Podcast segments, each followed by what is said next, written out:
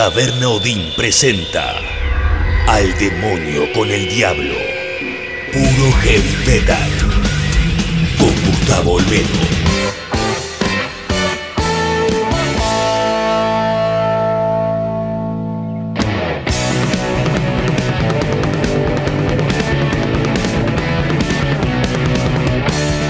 Nuevo episodio de Al Demonio con el Diablo, este podcast de heavy metal que yo, mi nombre es Gustavo Olmedo, vengo haciendo desde Taberna Odín hace un tiempo ya, repasando la historia del heavy metal argentino contada por sus protagonistas. Hoy el invitado, Miguel Roldán, guitarrista de B8, de Logos y de Cruel Adicción. Además, seguimos adelante con el repaso por las canciones, los discos, los artistas de ese gran año para el heavy metal que fue 1992. Tu nombre es tu reino. Tu voluntad será. Líbranos del mal. Sálvame, oh Dios. Poderosos se han alzado contra mí. Gloria al Padre, al Hijo y al Espíritu Santo. Como fue en el principio y siempre será. Amén. Salva a quienes depositan su confianza en mí. Dios mío, sé para ellos una torre fortificada frente al enemigo. Que el enemigo no tenga poder para dañarnos. Que el Señor esté con ustedes y también con nosotros. Oremos, oh Dios sagrado, Padre Todopoderoso, eterno Padre de nuestro Señor Jesucristo. Él quien envió a su único Hijo para aplastar al mentiroso. Pediré tu ayuda para alejarnos de su ruina y de las garras del demonio. Infunde terror a la bestia. Yo te expulso, maldito espíritu, en nombre de nuestro Señor Jesucristo. Al demonio con el diablo. Puro heavy metal.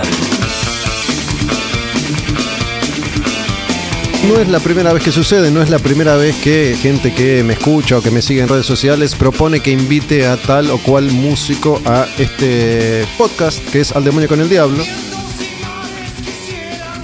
Pero curiosamente, creo que fue ayer, alguien me dijo, che, ¿y no da a invitar a Miguel Roldán? Y le respondí, mañana grabo con Miguel Roldán. Miguel, ¿cómo andas, loco? ¿Todo bien? ¿Qué tal? ¿Cómo estás? Muy bien. ¿Todo tranquilo? Todo tranquilo por ahora. Todo bien. Sí, es un formalismo, ¿no? Sí. Dependerá de la realidad de cada uno, pero bueno, Miguel, guitarrista de B8, de Logos, Cruel Adicción. ¿Cuál es tu proyecto actual? ¿Cruel Adicción? Corrección, sí. Que es una banda que ya tiene 20 años, 15. Mm, eh, sería un poco raro denominar eh, una banda así de tanta cantidad de tiempo porque en realidad había grabado un disco con Cruel Adicción en el 2000, 2003 creo.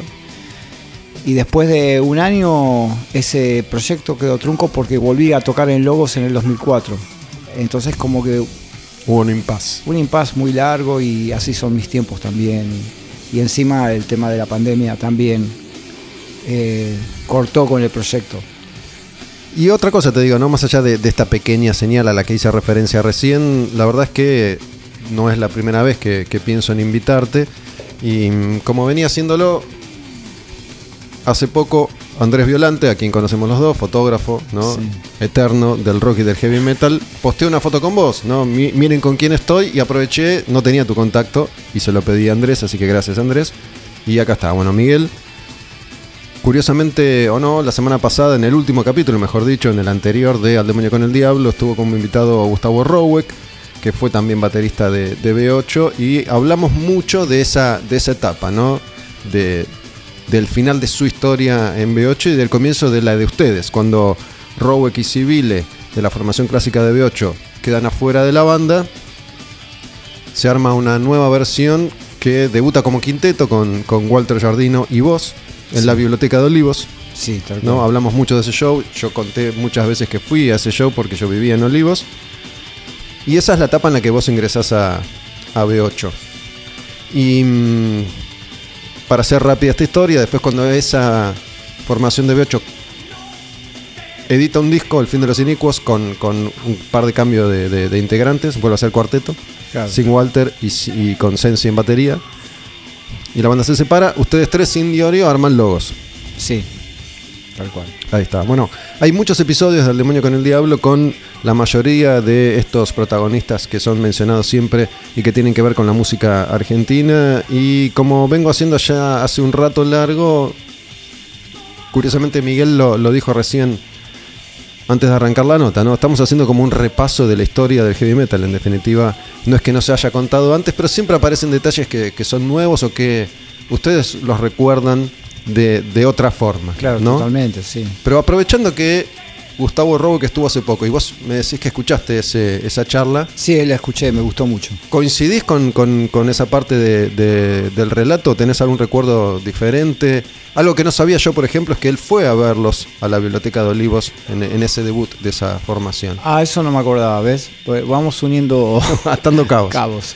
Eh, pero yo te voy a contar algo aparte de, Ujú. de- de eso, que por ahí va a enriquecer un poco más la historia, porque yo llegué a ver, eh, llegué a escuchar y ver eh, al B8 anterior de, de la formación clásica. Al de Chofa. Claro, o sea, yo vivía enfrente del club, de la sede del club Chacarita, y eh, en un festival que se había hecho en el club, tocaba B8 y tocaba una banda llamada WC. Que ahí Eh, tocaba Gustavo Y ahí tocaba Gustavo y tocaba Samarvide. y Beto. Claro.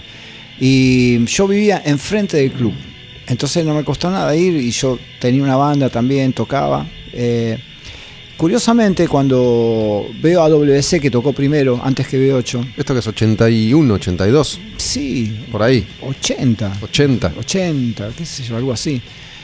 Eh, lo veo a, a WC, que me pareció una banda tremenda, tremenda, buenísima, la mejor de la noche. Y ahí tocaba Rock y la batería.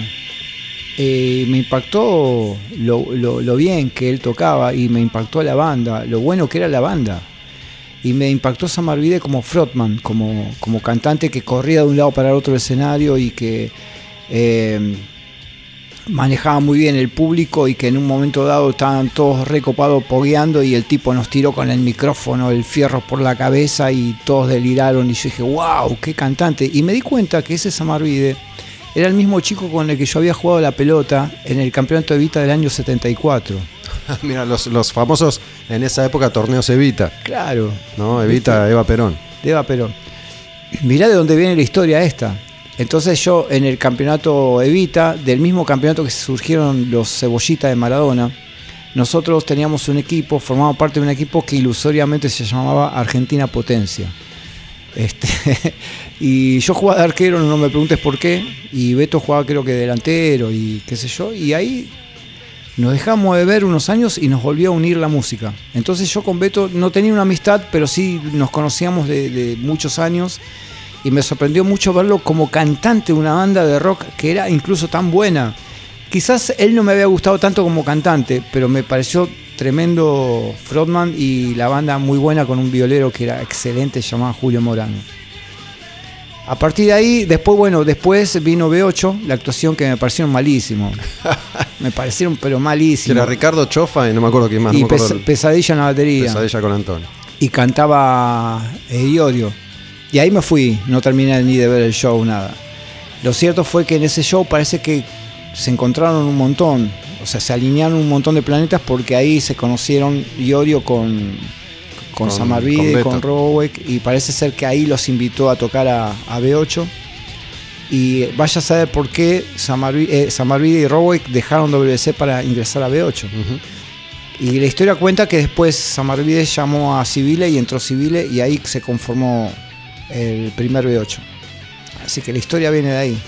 Hay, como vos decís, hay muchos músicos que se encontraron en, en ese concierto, en, en algunos conciertos clave de la época, ¿no? sí, por ahí tocó Atlanta, 6L6 donde tocaba el, el negro Guillermo también. Claro, el Negro Sánchez, Claro, que después tocó en Rata. claro. Es más, yo se lo recomendé a, a- a Walter, a Sánchez como, como bajista. Eh, mira, no me equivoqué, eh, le duró toda la vida. Toda la vida, sí. El único que le, le duró toda la vida, Totalmente. ¿no? El, el único que estuvo siempre en Rata con. Amigo con mío del barrio, sí, sí. Nos conocíamos todos los chicos ahí en ese momento. Nos juntábamos todos los rockeros del radio, de- del barrio, perdón, y Chacarita fue como un punto, no sé, como un punto clave para, para el tema del rock, porque de ahí surgieron un montón de bandas. ¿Qué, qué, qué sabías de heavy metal en, en esos años? Digo, ¿qué, ¿qué, escuchabas ya? No sé, Black Sabbath, Judas Maiden, ¿ya conocías o, o no todavía? No todavía. Yo, eh, yo había empezado a tocar guitarra a los nueve años. O sea, y a esa, en esa edad escuchaba Creedence y los Beatles que se estaban separando. Eh, pero me gustaba mucho más Creedence. Pero también estaba la fuerza de la música beat, que como yo acá recién hablaba con el amigo, este, que mientras estábamos haciendo y escuchando Zapatos Rotos, los Beatles en ese momento estaban haciendo la banda del Sargento Pepper, por ejemplo, ¿no? para que veamos la diferencia de la cultura rockera. Pero eh, el tema es que cuando empecé a escuchar rock fue cuando empecé el secundario a los 14 y ahí no existía el metal, o sea que la primera banda que escuché que me encantó ni siquiera tenía guitarrista, era Emerson Lake and Palmer, ¿Qué, qué año es este? 74, 74. sí. Bueno, ahí, ahí salvo Sabbath, Purple, Zeppelin. Claro, yo y, no y aquellas conocía. bandas que, bueno, por ahí muchos no conocían todavía. eh, no, no, no existía tal cosa como el heavy metal. No, Y, no, no. Bueno, acá no sé si escuchabas a, a Pescado Sí. a Box Day, Sí, ¿no? a- Esas a full, eso sí. bandas de Papo Blues, de proto rock pesado, ¿no? Es como, es como que se puede separar en dos partes la historia, ¿no? Porque las bandas de, de rock de afuera, por ejemplo, la primera banda de rock pesado que yo escuché, me les escu- yo tenía un primo que era más grande que yo, mucho más grande, y era rockero, un rockero de la primera hora que había estado en el Luna Park cuando Billy Bond tocó y que rompieron todo y cayeron todo en cana. El famoso rompan todo. El famoso rompan todo. Bueno, mi primo había estado ahí y, y cuando yo tenía 14 años él me hacía escuchar discos de tanguito, de pescado. de- y entonces yo conocí toda esa parte del rock, pero también conocí eh, la primera banda de afuera que me hizo escuchar fue Lex Zeppelin. Cuando escuché Lex Zeppelin me voló la cabeza. Creo que lo primero que escuché fue Perro Negro. Y dije, wow, yo quiero hacer esto. Y después cuando escuché a Papo Blues, dije, definitivamente yo quiero tocar la guitarra. Eso fue. Pero el metal llegaría en los 80. Ujú. O sea que hasta el año... Bueno, después de eso yo me, me- me volqué mucho a escuchar rock sinfónico. Yo era muy fanático de Yes. Mi guitarrista favorito era Steve Howe. Que a veces es curioso, ¿no? Visto a la distancia, sobre todo para las personas que, que ni siquiera habían nacido en esa época, pero el rock sinfónico era recontra popular en, Tremendo. tiempos, ¿no? Era, era un sonido, si bien tal vez para los oídos de las últimas décadas inaccesible, porque no es hitero, no es popero, pero era muy popular. Y muy frustrante a la vez. Porque no se podía hacer. Porque no se podía hacer. Porque para tocar en una banda de rock sinfónico tenías que ser un concertista de piano o tenías que ser un profesor de guitarra. Por eso después surgió otros, no sé, me, me imagino yo, como la música tiene ciclos, El punk. el punk, algo que rompiera con eso, eso que era tan excelso. ¿Te, ¿no? te gustó a vos el punk? Se supone que el punk viene a romper con eso y es nosotros podemos hacer música sin saber tocar nada. Eh, hubo una época donde me enganché, porque tenía amigos que eran punk y me enganché un poco. Después te voy a contar un poco porque a mí me gusta, tengo tanta amplitud con la música en realidad. Tal vez porque justamente lo que te vengo diciendo es que yo empecé escuchando otro tipo de rock que nada que ver. Y que después de la parte de sinfónica me enganché con Rush. Eh, Rush de la primera época que tenía los, los, los discos de rock pesado. Entonces yo había hecho una banda que teníamos exactamente esa misma onda. Y yo hacía rock pesado elaborado, no hacía metal porque no lo conocía. ¿Te acordás que, que disco de Rush fue el primero que, que escuchaste, no? Eh, 2112, que fue 21 como- 2 uno de esos. Y después este Adiós a los Reyes, todo eso me encantaba a mí. Y yo tocaba muy a lo Alex Lifeson, que era el guitarrista de Rush. ¿Por qué? Porque era un guitarrista que no hacía punteos. Y tocaba, en tocaba la guitarra eh, con un sentido pianístico. O sea, tocaba acordes abiertos con muchas cuerdas al aire y los acordes sonaban muy grandes, no tocaba solamente acordes de quintas como tocamos nosotros en el metal. Y entonces este, eso cobraba como un sentido orquestal. Y eran tres tipos que sonaban como nueve. Sí, sí. Por eso yo siempre me he quejado de lo que se llama rock nacional, entre comillas, que es ese estilo de bandas que tienen nueve integrantes, siete. Y yo digo, estos son nueve y suenan como si fuesen tres. y yo escuchaba bandas de tres tipos que sonaban como si fuesen nueve. Entonces yo crecí con eso. Y mientras yo tenía justamente esa banda que se llamaba Rigel, que hacíamos, ro- le robamos a Rush prácticamente, no hacíamos una onda Rush, le robamos a Rush. Ahí los conocí a los B8 y ellos me invitan a formar parte de la, de la formación primera. ¿Antes de Civiles? No, no, justamente cuando, después de ese famoso recital de Chacarita, hacen un demo ellos de cuatro temas, y yo estaba parado en la esquina de la Cruz de Álvarez Thomas, porque todo sucedía ahí. Esa es una LEF. Eh, eh, o sea, todo convergía en, en la esquina de Álvarez Thomas y la Cruz. Ahí ensayábamos, ahí fumábamos porro, ahí escuchábamos música, ahí tomábamos cerveza, ahí comíamos, ahí hacíamos todo. Estaba parado en la esquina y alguien me abraza de atrás y era Iorio. Me doy vuelta así y me levantan, ¿no? Yo no sabía quién era. Y entonces eran Iorio y San Martín y dice, tenemos que hablar con vos. Y, ¿Ya se habían cruzado? Sí, sí, yo los conocí. De los shows. De los shows, del barrio, de los pibes que estábamos siempre parando ahí. Bueno, ¿no? con Beto había jugado al fútbol, me dijiste, pero eso te, te- te diste cuenta después. Me di cuenta, no, me di cuenta ahí, pero después eso, nos reencontramos en el barrio. Viste, Eh, yo le conté, mira, tengo una banda, ensayo acá, ah, mira, yo toco en B8, entré esta banda, toca así, te vi, ah, qué bueno, pa, pum, nos hicimos todos amigos. Y con Iorio nos encontraba con la barra de los pibes que a veces andaban por ahí y que salíamos de noche, hacían unos quilombos alucinantes. Yo, bueno, era una barra, una barra de pibes. Anteriormente a todo esto tengo una barra de pibes del barrio, amigos míos del barrio, que te- yo era muy futbolero, tenía mi equipo de fútbol barrio y hacíamos, hacíamos desafíos con los pibes de, por ejemplo, yo era de la, de la calle Palpa y hacíamos contra los, los pibes de la calle Céspedes. Y entre esos desafíos lo conozco a Cerati, que él vivía muy cerca de Chacarita y entonces íbamos a la plaza 14 de agosto y jugábamos a veces a la, a la pelota. ¿Cerati jugaba la pelota? Jugaba la pelota. ¿Cómo jugaba? No me acuerdo porque tenemos. cat- eh, no, teníamos, sí, 14 años, 15. Éramos un grupo de pibes que jugábamos y, y lo más probable es que era- terminábamos todos agarrando una piña. Terminé el partido ahí. No sé por qué, pero qui- quiero ser prejuicioso y me imagino que, que jugaba mal Cerati al fútbol. No, no, no recuerdo eso. Lo que sí recuerdo es que en esa época eh, había muy poca gente que tocaba la guitarra. No es como ahora que hay 50 pibes por cuadra que tocan la guitarra. En, aquel, en aquella época, en toda Chacarita había tres pibes que se sabía que tocaban la guitarra. Uno era Cerati, otro se llamaba el Gordo Marturé y otro era yo. Y, y éramos los únicos que, que tocábamos la guitarra. Y cuando veíamos que alguien tenía una guitarra, como una Gibson o algo así, íbamos toda la procesión, en procesión a la casa para admirar la guitarra, porque nadie tenía una Gibson. Para, te, te interrumpo un toque porque te quiero hacer una pregunta y no me quiero olvidar. Hablando de esto de, cotejar datos, no para buscar ninguna verdad ni para desmentir, sino porque me interesa. Yo, yo mismo lo, lo vivo todo el tiempo. Creo tener un recuerdo que confirmo 20 años después que, no, que nunca sucedió.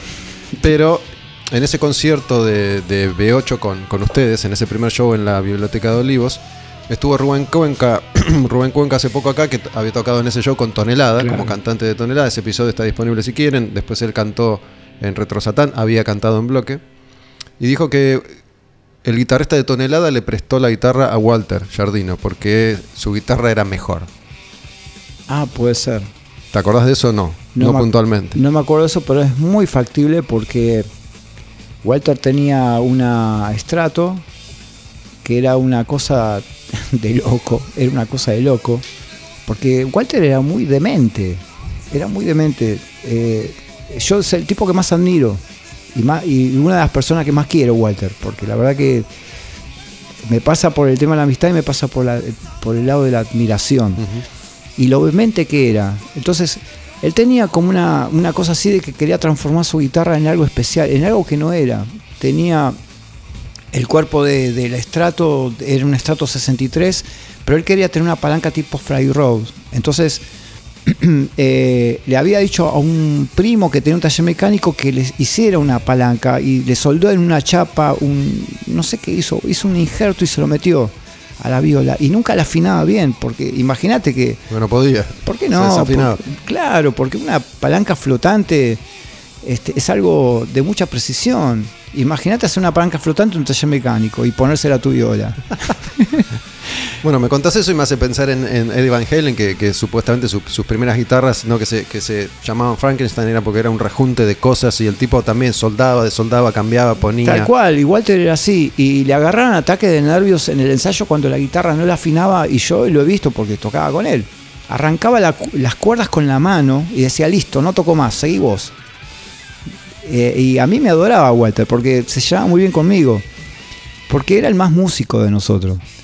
Y yo creo que por venir también de tocar de una banda de rock elaborado, yo también era tenía un perfil más musical. Entonces él venía a mi casa y prefería pasarme los temas a mí y después le pasábamos a los otros dos los temas y, y ahí se armaba Bueno, la cosa. se, se supone, ¿no? Porque también hablando con Fabián Espataro, que fue, fue baterista de Hermética, se supone que, que e- esa, ese virtuosismo siempre terminaba chocando con Ricardo porque no era lo que, lo que él buscaba y que por ahí pasó en, en- en ese lapso con Walter y que también pasó, contaba Fabián, en los inicios de Hermética, que le decía, no, no, no, para, para, para, toca menos, menos, toca menos, ¿no? Con, con el Tano, Romano y como, como, como que, que él buscaba otra cosa. Y es muy loco, ¿No? sí. Bueno, ahí fue que, para hacerte la corta, porque está bueno llegar a ese punto, ese punto está genial en la charla.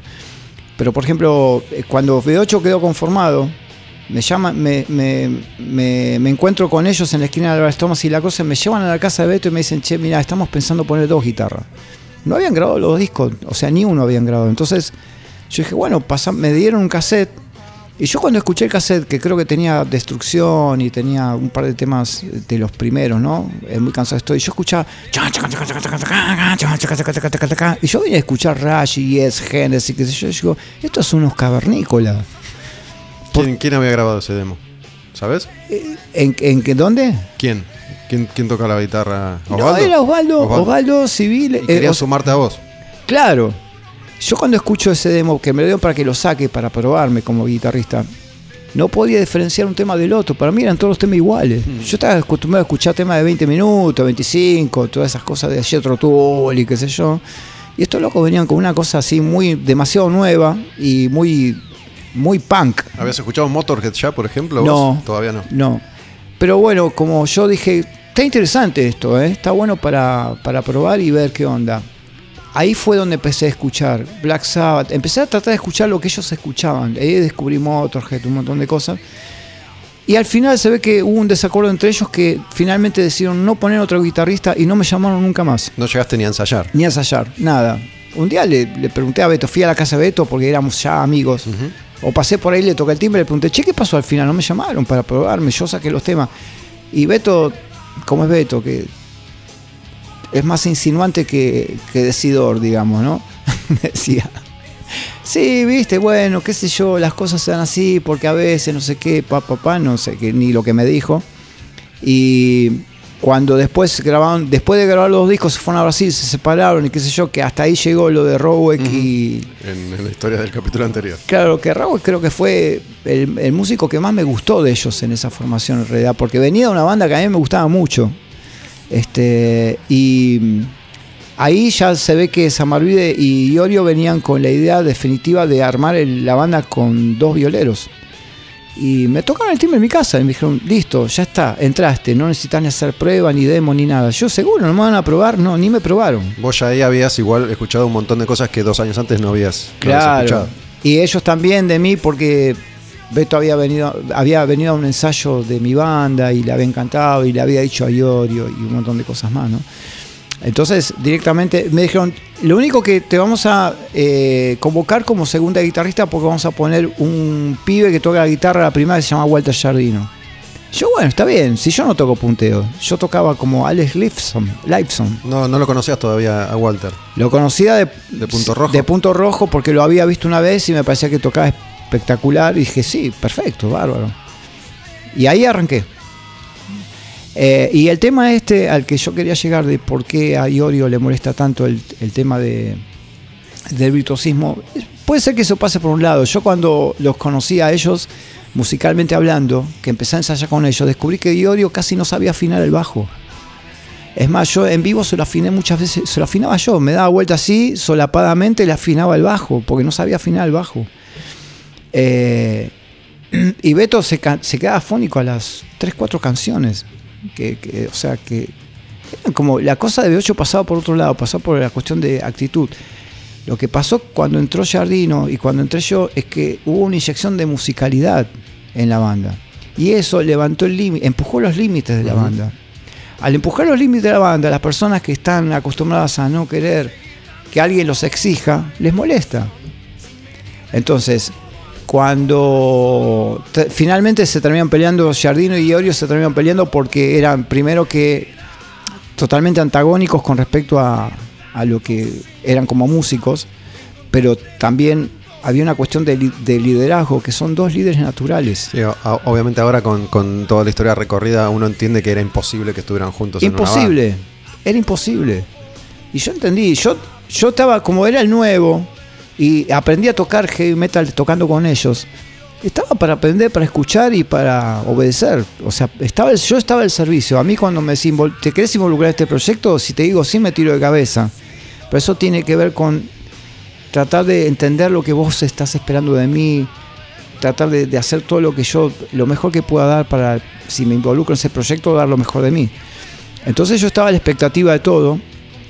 Y cuando eh, Walter se va, yo le dije a los chicos, Walter me, ya- me dice, "Te- venite conmigo a Rata Blanca, estoy haciendo un, proyecto que se llama Rata Blanca.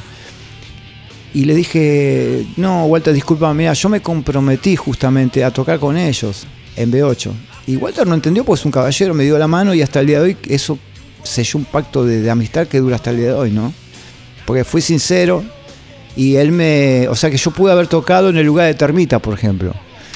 Eh, y mm, preferí quedarme con, con, con B8. Bueno, sabes que te iba a mencionar a Terma, que también estuvo hace, hace un tiempo grabando un episodio de, de Al Demonio con el Diablo, que dijo, no, más allá de cualquier cosa que uno pueda decir o suponer sobre Walter como persona, etcétera, etcétera, dice que la primera vez que fue a la casa y lo vio tocar, se le cayó la mandíbula al piso, quedó, quedó deslumbrado, que es un poco lo que de alguna manera vos quisiste decir también, ¿no? Que Sí, Walter es un genio, es un genio, es uno de los mejores guitarristas de Argentina, de Latinoamérica y, y no sé si del mundo.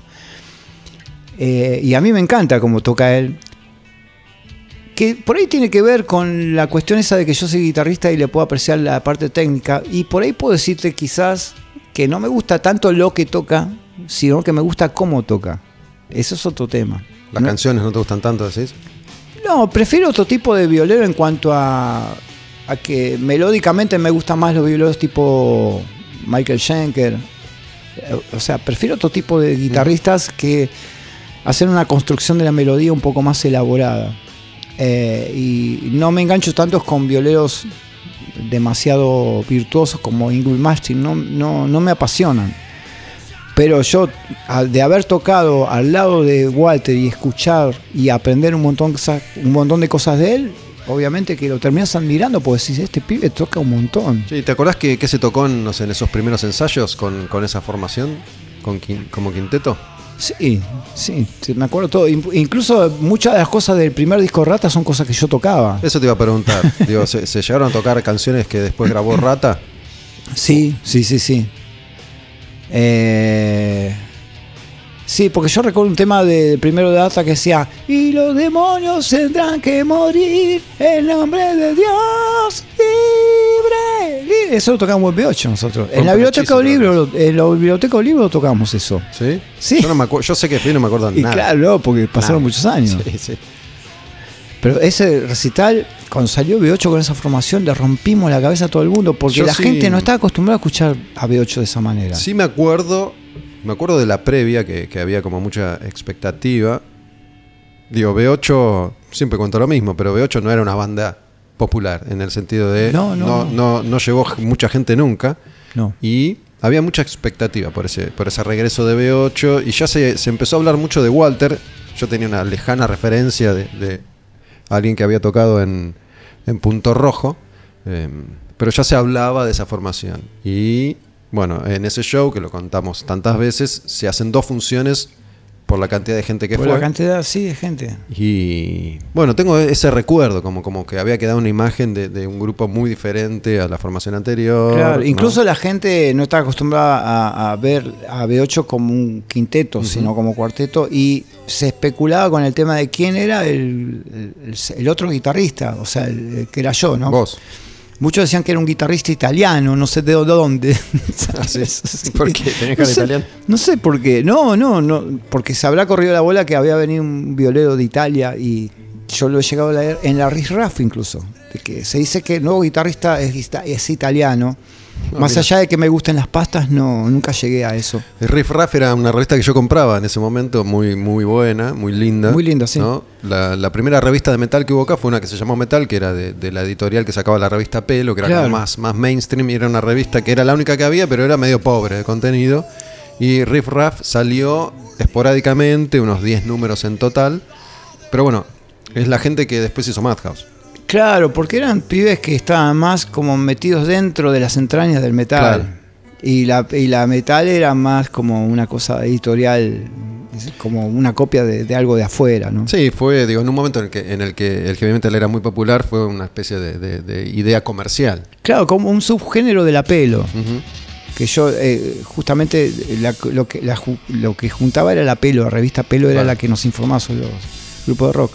La cuestión es que yo llegué al, al recital ese de, de la Biblioteca Olivos cuando subí al escenario y no me conocía nadie, pero nadie. Yo subo con la guitarra así y escucho desde el borde del escenario un pibe del público que dice, ¿y este quién es?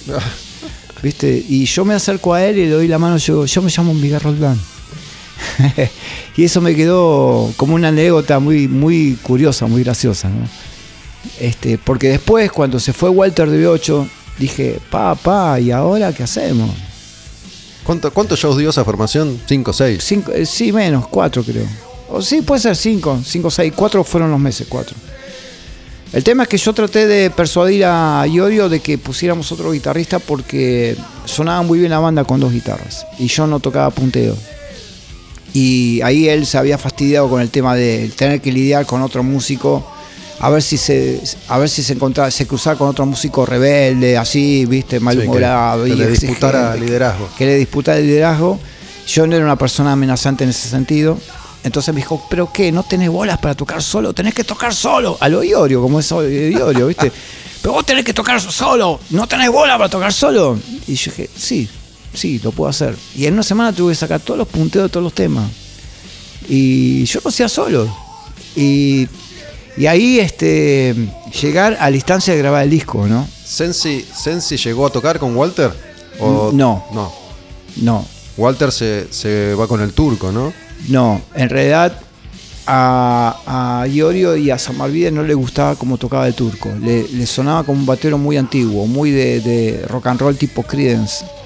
Y entonces, Es verdad, eh, perdóname, pero Roweck dijo que le habían pedido a él que tocara, es verdad, que, que les hiciera la gamba. en un interín eh, hubo un esfuerzo por tratar de que Rowe vuelva a B8, por pedido de, de, también.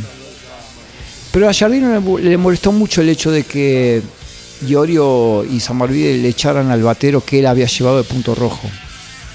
Entonces este, ahí se produjo la primer, el primer choque, Primer roce. el primer roce. En ese momento, Iorio y Beto compartían ese, ese liderazgo. No, en realidad el liderazgo era de Iorio porque era el mentor y, y, Beto era como el, el que le hacía la segunda en todo. Eran muy amigos, se querían mucho.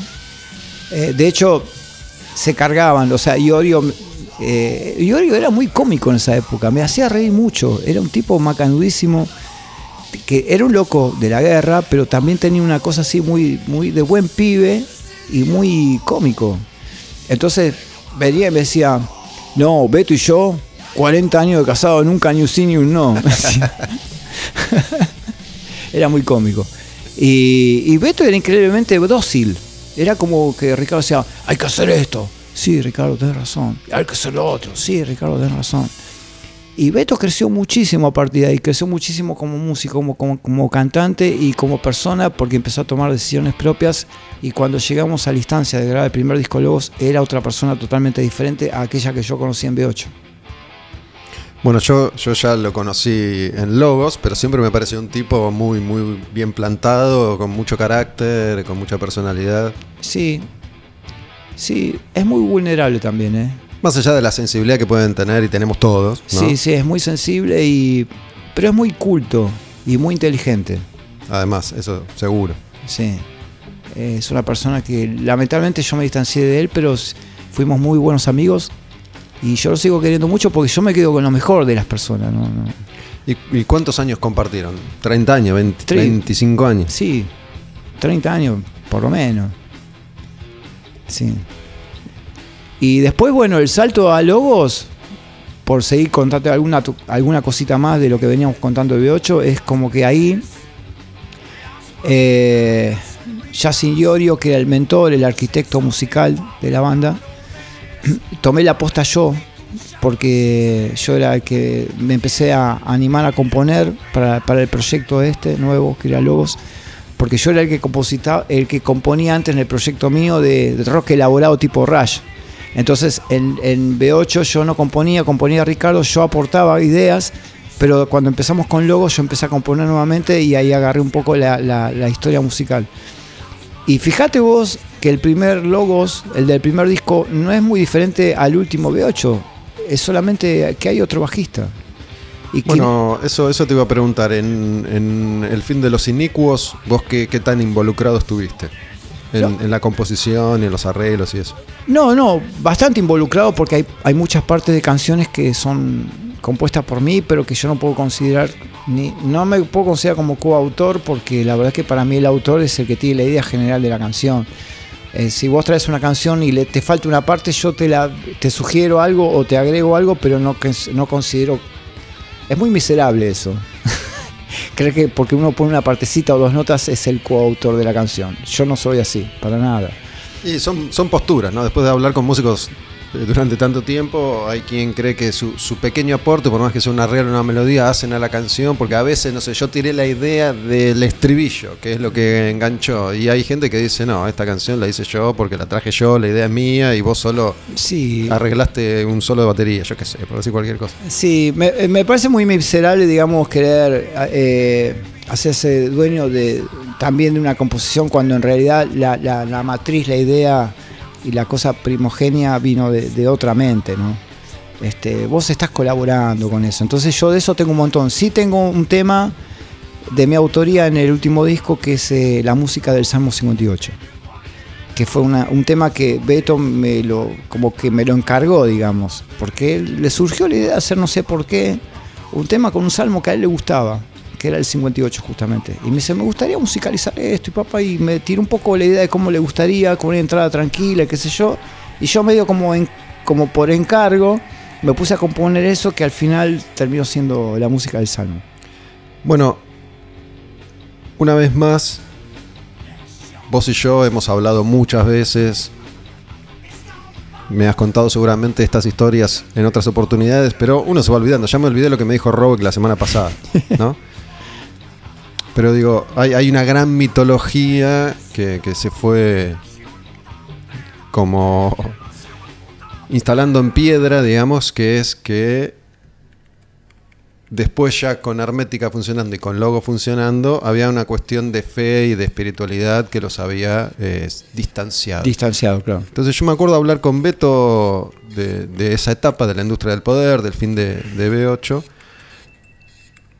y de alguna manera él lo que cuenta es que todos estaban en alguna búsqueda espiritual, de fe, de religiosidad, como cada uno prefiera llamarlo, pero que Iorio había elegido como una variante, un camino, y ustedes otra, pero que compartían esa búsqueda espiritual y que El fin de los inicuos es un disco que, que ya deja ver lo que lo que van a hacer ustedes con Logos, pero que Iorio. Una mezcla de eso. Iorio tuvo que ver con ese disco, no es que. No, tuvo mucho que ver. Es más, la idea.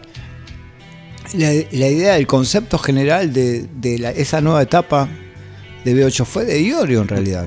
Porque, como yo te venía contando, Iorio era el, mentor, el creador, el arquitecto musical de, B8 como proyecto. Ya existía B8 con Iorio como líder desde antes de la primera formación. Entonces imagínate que nada que Diorio no le diera ok no se podía hacer. O sea que de repente si ese disco fue así, es porque Ricardo quería que sea así. Y vos escuchás las composiciones, que hay lindas composiciones, y las letras, y que son de Iorio, y hablan mucho de una espiritualidad de la cual él después no se quiso hacer cargo ¿por qué? porque el público se le dio vuelta. Entonces dijo, no, los evangelistas son ellos.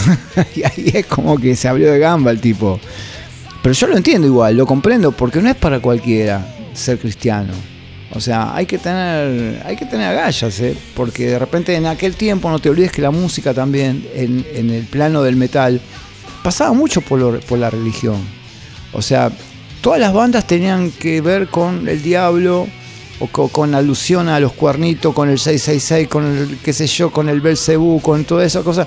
Pero claro, las cosas del diablo estaban bien vistas porque tenían que ver con el, con el arquetipo de lo que era el, el- Sí, la, la enorme mayoría de las veces eso tenía que ver con la estética Con del la heavy metal que con las convicciones religiosas. Totalmente, era como una cuestión estética que estaba implantada y que el metal pasaba por ese lado. Imagínate dentro de ese contexto cuatro tipos que salen a hablar de Dios, decir, "Que, che, loco, no hablen de religión, nos decían. Pero si te- estamos en un contexto totalmente religioso, o sea, hablar del diablo también es hablar de religión.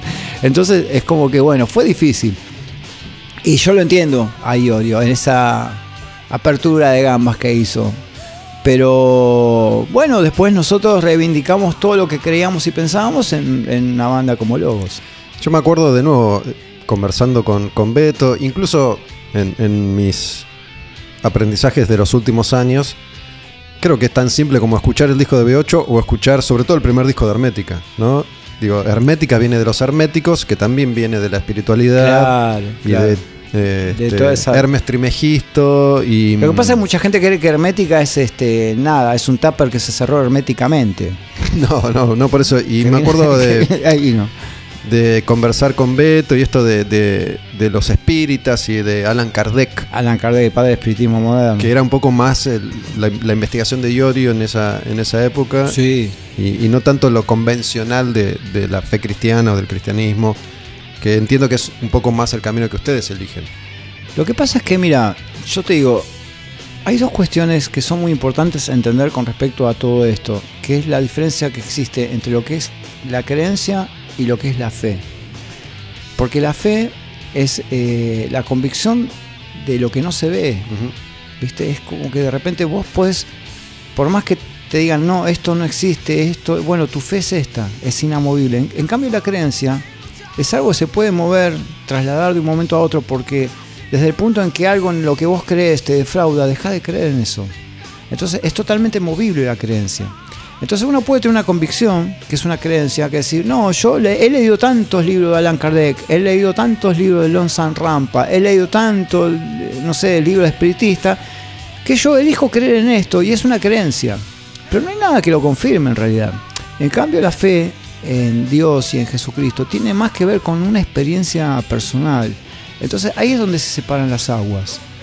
Porque, porque nosotros elegimos, digamos, hacer de eso algo muy, muy, muy de la vida de, nosotros. No es solamente una creencia. Es como que de repente, por ejemplo, ahí cambió mi vida en ese sentido. Yo hablo por mí, no puedo hablar por los demás. De que por ahí si en algún momento venía con temas y problemas de alcohol y de droga y qué sé yo. Bueno, eso me ayudó a salir de eso. Bueno, esa es otra parte de la historia, ¿no? Que, que se supone que un poco buscar ese refugio tiene que ver justamente para tratar de correrse de las adicciones. Claro, y que ayuda, ¿viste? Ahora es, es re loco porque, eh, qué sé yo, los caminos se, se fueron abriendo y separando y no podíamos seguir juntos. O sea, eh, yo respeto lo que crea cualquier persona, por eso respeto también lo que pudo haber querido Dios en su momento, pero éramos chicos nosotros también. Éramos jóvenes y discutíamos por cu- cualquier pavada como si estuviésemos debatiendo entre la vida y la muerte. Entonces, este, éramos muy adolescentes todavía. Eh, hoy no entraría ni loco en una discusión de teología con nadie, por ejemplo. Sabes que mm, tengo, tengo presente una charla con, con Mario, Jan, eh, que también dijo que se conoció con, Julie Ruth, por ejemplo, en uno de esos festivales viendo en vivo a B8 y a, y WC y a estas bandas, capaz que es el mismo que vos mencionaste, eh, o, o alguno de esos shows que se hacían en, en, en aquellos ciclos. Y Mario, que es una persona de fe hace mucho tiempo, también recordaba cómo, estando en cualquiera, ellos todavía, ¿no? Lo veían llegar a Beto y decían, uh, Sí. ahí, viene, ahí viene el evangelista. No Igual sé no qué. tomes muy en serio nada lo que diga Mario Ian porque es un hipócrita. Bueno, Es un idiota que no entiende nada. En serio, digo. Así que che. te lo, Sí, digo, bueno. te, te lo digo hacia el aire porque yo la verdad que no tengo problema en decir las cosas como son. ¿Pero qué te pasa? ¿Te pasó algo puntual? No, me, parece un, me parece un mal tipo, me parece un idiota, me parece podemos, yo te puedo juntar un camión de 60 de 60.000 personas que te hablen mal de él. Entonces, yo creo que si vos te vas a, te la vas a dar de cristiano, eh, comportate como tal. No, no, no hagas macanas, porque es fácil la de hacerte el pastor y por otro lado ser un- un- una porquería de persona. No puedo más decir que eso porque No, bien, es sí. mi opinión. No, no, no profundicemos. Pero bueno, en definitiva lo que decía, que, que le ha pasado a mucha gente, digo, eh, no, no solo a músicos, sino al público, lo que vos dijiste. Eh, de alguna manera Iorio decide despegarse porque el público no recibe bien Sí. esta cuestión que, que ustedes deciden encarar en ese, en ese momento. Y ya obliga a tomar partido, hay una, una grieta ya ahí. Es difícil porque se te da vuelta a la misma gente que te apoya. O sea, es como. Pero hay algo muy bueno que tuvo B8 también en esa época. Es que, más allá de todo y de cualquier resultado, B8 fue una banda que siempre se animó a decir lo que creía. Y eso fue genuino, no fue una postura.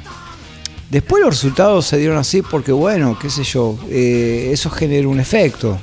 Eh, la causa generó, el efecto generó una causa, o sea, o al revés, no sé cómo sería, pero a mí, por ejemplo, una vuelta un pibe me puso una navaja en el cuello por hablar de Dios. "Eh, loco, déjense de hablar de Dios, ¿viste? Con una navaja el tipo. Como que había gente que se enojaba mucho con nosotros por esas cuestiones. Entonces, ante esas circunstancias, vos decís, ¿qué, qué hago? ¿Sigo con esto o digo, no, fue una broma? Yo eh, realmente eh, el metal es otra cosa. Y aparte, en aquel tiempo la gente, había gente que se tomaba el metal como una, como una cosa muy de vida, ¿no? Que se- se- había gente que hacía revistas donde infundía la idea de que el metal era un estilo de vida. ¿Viste? O sea, decís, falso metal, verdadero metal. ¿Qué es el metal? ¿Qué es ser metalero? Y yo, bueno, no sé, qué sé yo. Pero a mí siempre fue un estilo de música que me ha gustado y es el que elijo para poder expresar lo que siento, pero no más que eso. Ahora, si vos pensás que ser de verdad es ponerte las tachas, eh, en aquel tiempo se pensaba eso, ¿no? Ponerte las tachas, eh, tener una actitud así, ser medio, eh, qué sé yo, y, y llegás a los 60 con eso, bueno, elegiste ser adolescente por, por siempre. Es una cuestión más adolescente pensar que las cosas son tan superficiales. ¿Viste? Entonces, bueno, Comparto, comparto con vos. Yo, yo siempre cuestioné lo mismo desde, desde pendejo.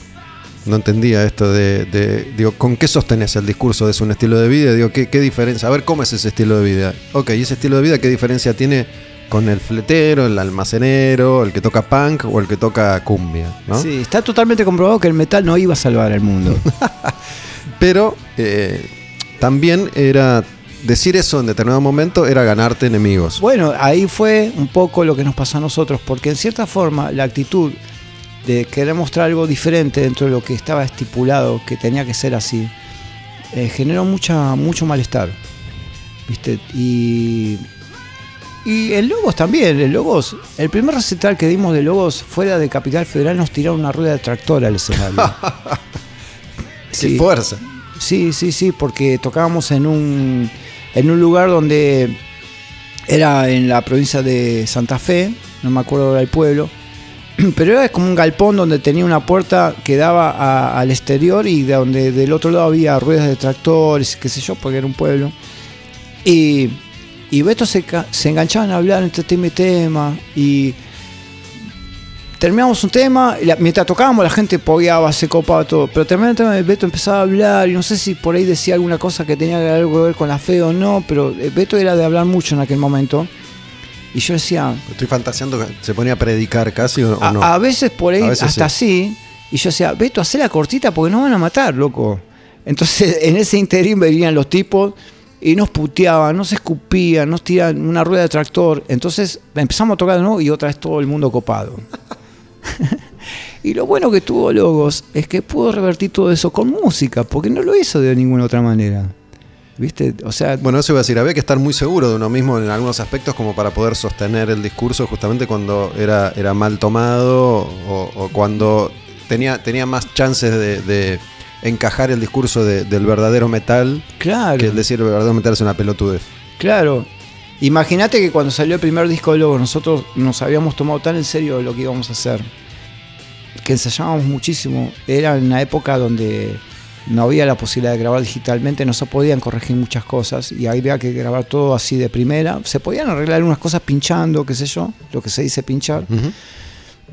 y vos escuchás el primer disco de Logos y lo último, todo lo que se había grabado anteriormente con B8 era un chiste. Porque era muy bueno el primer disco de Logos. Incluso escuchás lo de Hermética de esa época y era un chiste. perdón que se enoje el que se enoje, pero el primer el sonido es más pobre, sí. Eso, pero aparte la musicalidad, el sonido, la justeza, porque hay dos maneras de definir que una banda suena bien. Yo escuchaba lo que, lo que hablan con Robo, que estoy eh, de acuerdo en un montón de cosas, pero sonar bien implica encontrarte con una banda que toca bien, que toca prolijo, que son ajustados, que son profesionales porque tocan seriamente, porque ensayan. Pero también sonar bien implica grabar en un estudio caro, con estudios con micrófonos muy buenos. Eh, hay dos maneras de sonar bien. Eh, tocar mal y, tocar y grabar en un estudio muy bueno implica tocar mal y sonar bien al mismo tiempo. Porque sonas muy bien, pero todo lo mal que vos tocas suena muy bien. ¿Se entiende? Sí, sí. Pero también puedes tocar muy bien y grabar en un estudio muy pobre, con micrófonos muy baratos, y sonar bien, no porque el micrófono te haga sonar bien, sino porque tu banda suena bien. Entonces ahí está la... Sí, de todas maneras se me ocurre que, que Hermética en alguna medida fue una continuación de ese espíritu de B8 donde importaba más la impronta sí, totalmente. que la musicalidad o el virtuosismo de los, de los integrantes. No pasaba algo con Hermética sí, que, que, era casi no tenía ritual. no tenía que ser, no tenía por qué ser perfecto tampoco. Yo, yo lo que creo es que justamente el talento de Iorio estaba más en la personalidad que, que en lo musical. Sí, en esa visceralidad, ¿no? Esa cosa de querer transmitir todo, ¿viste? Y decir. O sea que no se le podía no se le podía correr una coma a las palabras de, de Iorio en las letras. Yo he discutido muchas veces con Iorio, pues decir, escúchame, Ricardo, ¿por qué suicidando mis horas estoy. O sea, las, las horas no se pueden suicidar. O sea, en todo caso estás matando tus horas. O estás o, no sé, me parecía como que sonaba mal. No, me querés cambiar el significado de la letra. Y eso implicaba que por ahí nos agarramos a Pino, queríamos agarrar a Pino.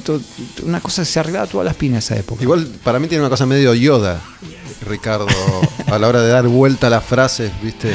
Para, para expresarse. Sí, pero tiene. tiene también son como unos, eh, unas licencias poéticas. Tiene una genialidad ahí. O sea, es parte de su talento. Es parte de su talento. Y yo lo admiro en cierta forma por eso. Por ahí después como persona, yo no sé quién para juzgar nada. Obviamente que después de la separación de, de, B8, el tipo se encargó de, pegarnos por todos lados. Hizo libros que hablaban mal de nosotros, hizo canciones, hizo, no sé. Pero después cuando se separó de Hermética, se dedicó a hacer, lo, mismo, con la gente de Hermética, entonces por lo menos nos quedamos un poco más liberados nosotros. Porque esa gente que nos tiraba las ruedas de tractor al escenario lo hacía porque por ahí la semana anterior había pasado hermética por ahí y este le decía a la gente haciendo notas, no, sí que los de Lobos son los que le enseñaban a la policía a los pibes se drogan, por ejemplo. Entonces caíamos nosotros a tocar y nos querían matar. Claro, me parecía muy... Por eso yo, más allá de todo, y lo que vos puedas decir que yo soy muy crudo a veces para opinar sobre alguien como el tema del Mufa, este, eh, soy muy de verdad. O sea, no te voy a falsear una realidad. Yo no me abrazo con nadie por interés. Ni, ni siquiera con, mi compañero de, banda de 30 años, de Beto, yo por interés con él no me abrazo si no nos ponemos de acuerdo en lo que vamos a hacer. Si tuviésemos que hacer algo. Sabes que te iba, te iba a preguntar, hablando un poco de todo esto, eh, recurrir un poco a nuestra historia personal ¿Qué, recuerdo tenés vos de ese, de ese primer encuentro? ¿no? Antes de, que yo diga nada, me gustaría que lo cuentes vos si, si te acordás. De la primera, primera vez que nos cruzamos nosotros, que fue. ¿Te acordás? No. La primera vez que nos cruzamos nosotros dos. Nosotros, nosotros, ustedes y yo, digo, ustedes Logos y yo, en este caso. Creo que fue, me parece que fue una redacción, de la reacción de la Madhouse, ¿puede ser o no? Eso fue después. Ahí fue cuando me querían pegar. Que te queríamos pegar. no, eh, fue en, creo que era la sala, una sala de ustedes, era un, lugar de salas de ensayo que yo fui con Frank Blumetti de, de Madhouse para hacer una nota con ustedes. Sí. Eh, Ahí no me acuerdo. Eh. Bueno, yo te lo cuento a ver si, si coincidís conmigo. Y me acuerdo que Frank y yo llegamos antes, estábamos ahí esperando, yo no los conocía, ustedes nunca nos habíamos visto antes. Y yo tampoco había escrito nada nada de logos. Hasta ese momento yo era bastante nuevito en la revista, hacía uno o dos años que, que estaba, pero bueno, ya, ya me había ganado en, en ese mundillo cierta fama eh, de, no sé, de, De cas- pole- de polémico. De Castrilli. Claro.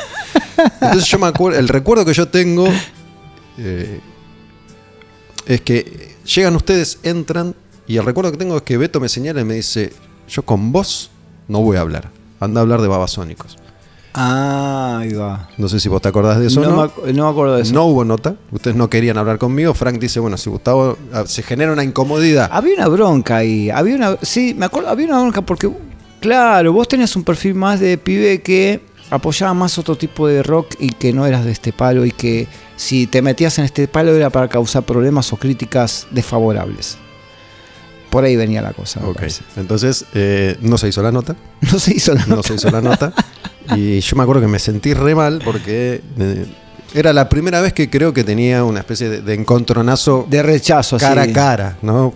Eh, Te digo una cosa, eh, hay, hay una cuestión.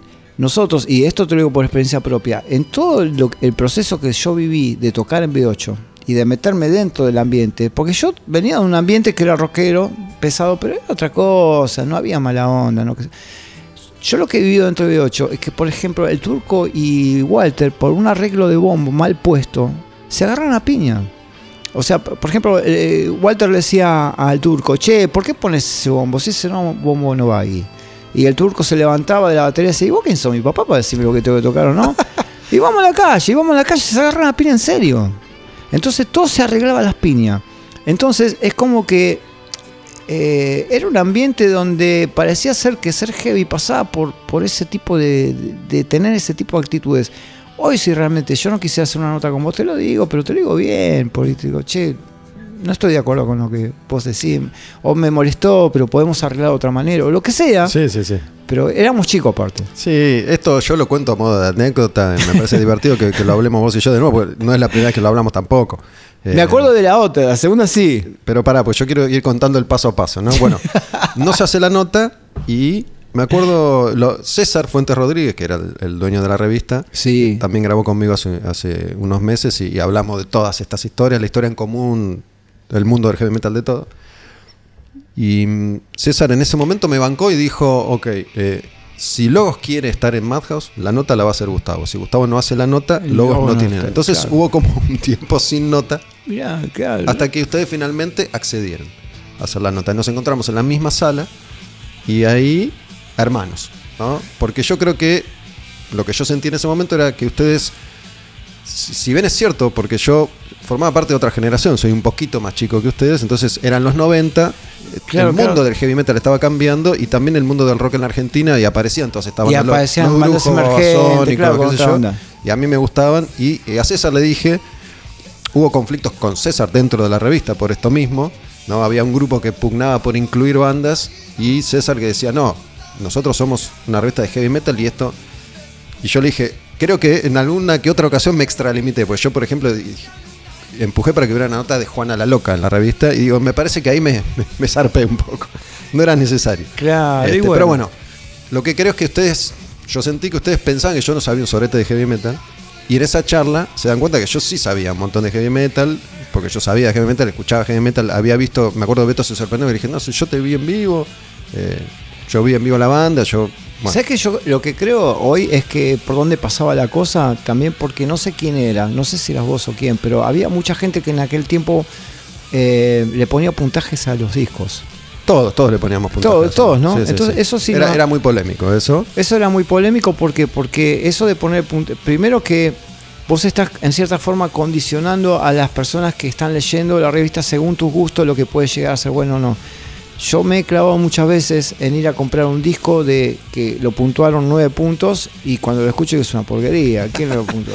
Sí, sí, eso es muy subjetivo. Es muy subjetivo. Entonces, Este.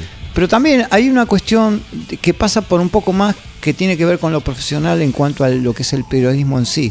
Que a mí me parece como que de qué le sirve a un periodista decirle a, a una persona eh, cómo son las cosas sin tener que darle las herramientas necesarias para que saque sus propias conclusiones. Porque en realidad este, un buen periodista, un, un tipo muy... Yo creo que te lo da el tiempo, como todo eso también, ¿no? cuando vos entras en un análisis profundo de lo, de lo musical, del arte, de lo que sea, en realidad vos tenés que dar eh, lo que me parece a mí las herramientas necesarias para que las personas digan, bueno, ok, esto es lo que está pasando, pero yo voy a ver si me gusta o no me gusta. No que me venga a decir directamente periodista si está bueno o no está bueno. ¿Se entiende lo que quiero decir? Sí, sí, es, es, un, es un juego también de ida y vuelta que, que en ese momento se tomaba con, con, mucha seriedad, ¿no? Lo que más molestaba de la revista era el puntaje. Pero, claro, ¿no? y bueno, entonces me parece que la bronca venía por venía, ese lado. venía por ahí probablemente. eh, y también, por un lado, yo recién empezaba y yo tenía una serie de convicciones en ese momento, que como vos decís, éramos, éramos chicos. Yo sentía que tenía que decir mi verdad. Claro. ¿no? ¿no? No, que vos tenías que estar de acuerdo con mi verdad, pero que mi obligación moral, entre comillas, era decir mi verdad. Mi verdad era por ahí decir, bueno, no sé, tu banda no me gusta, poner. Este, que también después el tiempo te da experiencia, como, como vos dijiste recién, por ahí podés decir lo mismo de otra manera, ah. sin ir al choque. Este, y yo también trataba, y lo hablé con César, pues le dije, usted me publicaban cualquier cosa. ¿no? Yo estaba, bueno, estaba César también estaba en el ojo de la tormenta. Sí, y estaba en la búsqueda. Y yo estaba, todos estábamos aprendiendo. Lo que a mí siempre me gustó y, y, y destaqué de Madhouse, además de que fue un semillero, es que todos éramos apasionados de la música. Claro. ¿no? Por ahí ninguno era, salvo César, que, que sabía escribir y que había estudiado. Todos estábamos ahí porque nos encantaba la música y fuimos aprendiendo mientras a, a, a, desarrollar ese, ese oficio. Pero ¿Vos bueno. Sabés, vos sabés que con César yo también era un personaje medio así, medio extraño para nosotros, que no sabíamos muy, muy, bien qué onda, porque era un tipo muy inteligente, se notaba que era un tipo muy culto y todo, pero que, que a veces esa, esa posición de ser un tipo oculto no lo hacía humilde, sino que lo hacía como sentirse un escalón arriba de todo el mundo, y eso nos jodía un poquito. Y después yo me empecé a llevar bien con, el, con los años, qué sé yo, ¿no? Y hace dos o tres años atrás, yo llegué a mi nene al jardín de infantes y me encontré con que él llevaba a la nena de, al, jardín, al, mismo jardín de infantes y, y, nos empezamos a ver todos los días y yendo a buscar a nuestros nenes. Es increíble. Ah, ese, ese, ese fue una especie de reencuentro ese. Sí, fue de reencuentro y de, de, de, mayor este, amistad y comprensión y un montón de cosas más, porque nos encontramos como padres yendo a buscar a nuestros hijos al, al jardín. Siendo que yo ya tengo hijos grandes, que mi hijo más grande tiene 40 años, pero que bueno, mi hijo más chiquitito tiene ahora 8, pero en el momento que iba al jardín lo compartía con la hija de César. Bueno, nada. Che, bueno, después me acuerdo que eh, en esa charla que, que finalmente tuvimos estuvo todo bien, nos, nos, quisimos un montón. Y después llega la otra etapa, que es que se enojan peor. ¿Qué pasó? Que es cuando ustedes grabaron Generación Mutante con Rudy Sarso. Con Rudy Sarso. ¿no? Rudy Sarso que había tocado con Ozzy, con Whitesnake, con Quiet Riot. Sí. Eh, según recuerdo, entiendo, hubo una afinidad espiritual ahí también. ¿Afinidad espiritual? Digo, ¿Con qué? Rudy tenía. Es, es un ah, tipo cristiano, pero bueno. Sí, Rudy tenía como un perfil así medio cristiano también. La, me imagino, ¿no? Esto, la chance de grabar con un tipo que tenía ese peso histórico y graban. Sí, a mí, a mí me pasó por ese lado más que nada, por el peso, no, ningún tipo de religión ni nada. Me pasó por el hecho de que cuando lo conocí dije, wow. Me, y me, graban ese disco. Me, claro, me temblé las piernas, sí. Yo escribí la crítica y le puse un puntaje, no me acuerdo cuál, ese disco. Nos mataste y seguramente ahí se supongo. y ahí es cuando un día suena la puerta o el timbre de, de, la, de la redacción de eran dos oficinitas chiquitas que tenía una puerta con un vidrio, pero un vidrio que estaba como esfumado. ¿no? Sí. Veías siluetas, pero no veías quién eras. Y yo abrí la puerta y a vos te estábamos buscando. Sí, sí, sí. Y eso eh, generó una, una distancia que se prolongó durante mucho, mucho ¿Sabes tiempo. que a mí me, me, causa mucha risa ese momento? Porque recordé ese momento, porque Beto, cuando se enoja tanto, eh, estaba más enojado Beto que yo. Yo le hacía la segunda en realidad. Porque yo a mismo Rudy Sarso le dije cuando terminamos la grabación, Rudy, la verdad que no me gustó el trabajo. yo mismo le dije. Es un disco raro, ¿no? Es un disco raro y yo, ahora que después, con el tiempo, y yo después, los últimos dos discos logos los produje yo y yo ahora produzco otras bandas uh -huh. y qué sé yo tomo, digamos, este, tomando un poquito de distancia y con un poco más de experiencia, pienso que hubiese tomado otro tipo de, medidas para grabar con logos. Por otro lado, Eso. hasta donde yo sé, Rudy Sarso no, no, tenía una gran experiencia de productor. Entiendo que era un nombre interesante para asociarse eh, desde Tenía Argentina. mucha experiencia como músico, como músico, y confiábamos en él en ese, en ese sentido y nada, pero yo a lo que quería ir era que Beto tenía algo que cuando se enojaba, se enojaba tanto que te hacía reír de última. O decía, no te enojes tanto porque me haces reír, loco. Porque empezaba a decir cosas y cosas y cosas que, pero viste, y yo me acuerdo que yo en un momento dado me quedé callado porque empezó a darse tanta manija que yo me- como que me yo, vamos no, Beto, vamos no, porque Bueno, y es- es- esa distancia duró años, ¿no? Después, eh, Beto, de hecho, eh, tardó más eh, que vos en, en querer, en volver a hablar conmigo. Eh, yo me acuerdo, por ejemplo, me acuerdo eh, tiempo después, cuando yo ya estaba en Rock and Pop y se hizo la reedición de, de esa cajita de B8 con los tres discos, que yo hice eh, como un informe hablando con todos los músicos que habían pasado por, por B8 o, o la mayoría y Beto no quiso, por ejemplo. Ajá. Pero tengo un recuerdo que después ustedes empezaron a trabajar con, con NEMS, con Claro, Kabuli claro. y Tórtola. Y ellos fueron los que, no sé si vos te acordás de esto, fueron los que de alguna manera dijeron, che, vamos a acercar posiciones. Y me invitaron a comer a mí, a vos. Sí, ¿sabes que me hace acordar fuimos- todo esto? Me hace acordar, no sé, un sindicato como el de los, de los camioneros, una cosa así. Y fuimos ¿viste? a comer a un lugar que no me acuerdo cuál era. Y bueno, ahí, ahí, Y ahí sí. ahí nos reencontramos vos y yo. ¿Y quién es el Alberto Fernández de toda esta historia? Y después no me acuerdo cómo con Beto volví a hablar. Y Beto es el Alberto Fernández, ahí está. Beto es el, Claro. Pero bueno, a mí me, me divierte mucho estas historias porque son parte de nuestra historia y es un poco la historia del heavy metal local también y de la evolución de nosotros como seres humanos también, Sí. digo.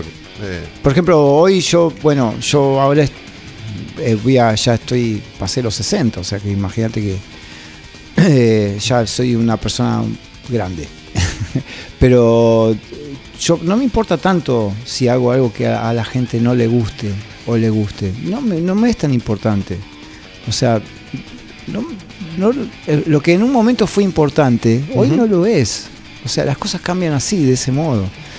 O sea, eh, y yo también una de las discusiones que he tenido muchas con Beto, yo también me he enojado mucho con Beto, y Beto supongo se ha enojado mucho conmigo. Quizás todavía esté enojado, como estuvo enojado con vos, quizás esté enojado conmigo, porque yo soy un tipo muy fuerte para decir cosas cuando hay algo que me molesta. Entonces, entonces yo decía, mira, ¿sabes cuál es la diferencia entre vos y yo?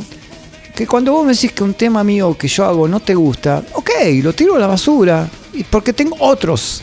Porque tengo mil ideas para hacer diferentes cosas. Entonces, si algo tuyo, algo mío que no te gusta, a mí no me molesta porque yo hago otra cosa, se terminó.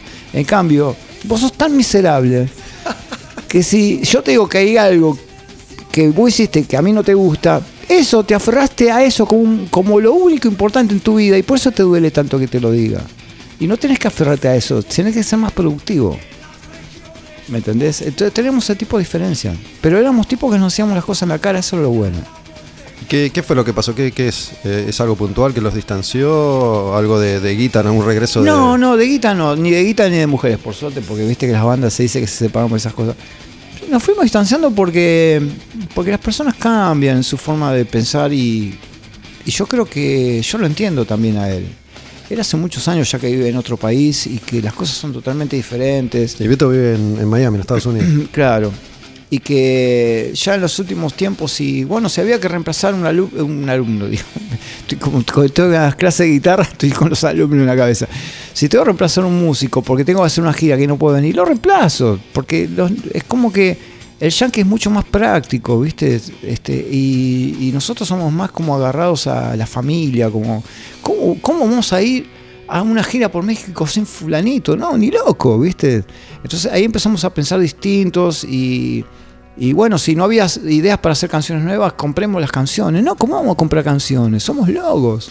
O sea, y cantemos en inglés. No, ¿cómo vamos a cantar en inglés, loco? O sea, t- fueron tantas cosas y con eso de que no, porque yo soy el cantante de B8 y porque B8 fue la primera banda y porque en la época de la dictadura militar, bueno, me pudiste con todo esto, loco, tómatela. Ya está. Entiendo, entiendo, entiendo también qué querés decir con esto de, de Beto fue cambiando, porque lo que planteas es como una. una No lo culpo, ¿eh? No, no, pero digo, se me ocurre, viéndolo desde afuera, que por ahí era una visión para aplicar en algún proyecto que no fuera logos. Claro, está bien, pero, ¿No? te- pero por, por eso uno tiene que ser más transparente, decir, mira, yo la verdad que siento musicalmente que necesito hacer otras cosas. Más desde, no sé, desde el idioma, desde el lugar geográfico Claro. donde me encuentro, qué sé yo. Perfecto. Si yo hasta, si querés que sea guitarrista tuyo de ese proyecto, lo soy. Claro. ¿Me entendés? No pasa nada, pero lo que me molesta mucho es la gente que para decir Gregorio dice muchas veces Gre, Gre, Gre, Gre, Gre, Gre, y no dice nada. No, no, me, no me acuerdo, yo no sé si vos te acordás, ¿en, en qué momento se fue a vivir Beto a, a Miami? Y habrá sido en el 85, no, 95. Después de, después de Generación Mutante. Después de Generación Mutante. Y, mira qué problema. te- entonces vos te acordás muy bien de la época de tercer acto del disco en vivo que Sí. justamente hicimos con NEMS. Bueno, él justamente hicimos el disco y después no quería firmar el contrato. Y, yo había firmado un contrato con NEMS y él no quería firmar. Y yo digo, ¿pero cómo vas a no vas a firmar un contrato que yo sí firmé? No, no, ese contrato es leonino, yo no lo voy a firmar. Y qué sé- Entonces, ¿viste? Es, es como que ahí empezaron los problemas. Eh, ¿Ese disco sale con la banda separada, puede ser? ¿O no? claro, Sí, claro. ahora me acuerdo. Y la gente de NEM me decía, bueno, pon otro cantante y seguí con logos. Yo no puedo hacer eso. No.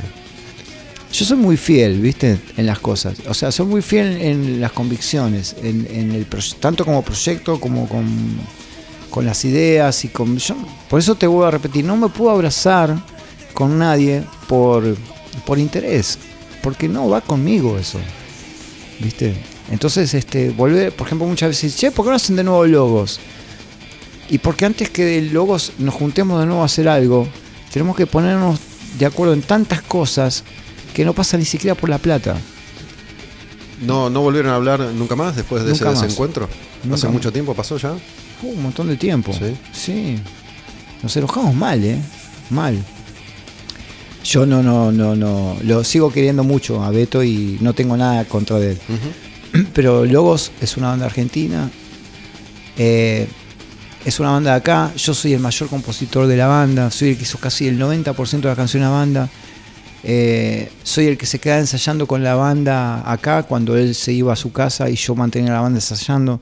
Soy el que trabajaba en, en el estudio de grabación donde hicimos los últimos discos y soy el que produje los últimos discos. ¿Qué quieren? ¿Que los vaya a buscar yo también? Es una, es una lógica, ¿no? Y a veces es cuestión de mandar un mensaje, ¿viste? Pero bueno, eso ya depende de cada uno de ustedes. Es algo que yo igual hablo bastante con, con los músicos y, y- y se los pregunto. Y siempre uso este recurso de, digo, todos nuestros ídolos y héroes se están muriendo, digo, están, están creciendo. Claro, obvio. ¿viste? Y tengo, tengo muy presente el recuerdo ahora mismo de la muerte de Pil de, de violadores. Sí, qué ¿no? pena. Que, que fue una muerte inesperada. ¿Ves? Por ejemplo, ahí Mayo Ian salió a decir una barbaridad de eso. No sé qué dijo. Sí, ya me da miedo preguntar. Claro, ¿viste? Pero eso te digo, es una porquería. Y, y como que le dio un consejo post-mortem. ¿A Pil? Sí. Como diciendo, no sé, que les- la vacuna era un placebo, no sé qué. No, no sé, una estupidez de esa. Ah, porque él, él tiene. Y alguna gente esgrimió la teoría de que la vacuna del COVID eh, causó su muerte.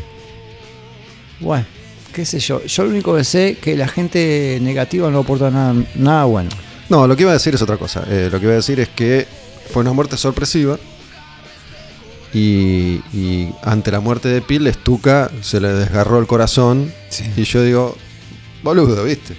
Ah, Se discutían sí. por tantas pelotudeces. se- se- se- sobre todo Stuka, porque Pil siempre fue más, más caballero. No, olvídate, si a Beto le pasara algo, yo salgo corriendo a Claro. ayudarlo. Entonces yo digo, ese, boludo, un tipo con el que compartiste toda tu vida, capaz que estás enemistado, si no querés, no querés, si no se puede, no se puede, hay cosas que nosotros no sabemos, que, que solo los protagonistas conocen, pero es como que a veces me lo pregunto a mí mismo y, y, de hecho muchas de estas charlas que yo menciono tienen que ver con eso, ¿no? Digo, para mí invitar a César eh, fue un poco recomponer un vínculo que, que no estaba mal, pero tampoco estaba bien desde hacía siglos. Claro. ¿no? Entonces poder sentarme a charlar con él y tener una charla de dos horas, así como estoy charlando con vos, para mí es, más allá del resultado de la charla en sí, es constructivo y lo, lo he intentado hacer con muchas personas. Hay gente que todavía no se quiere sentar conmigo. Es Este, que cuesta, claro. cuesta. ¿Qué sé yo? A mí, en cierta forma, me cuesta un poco.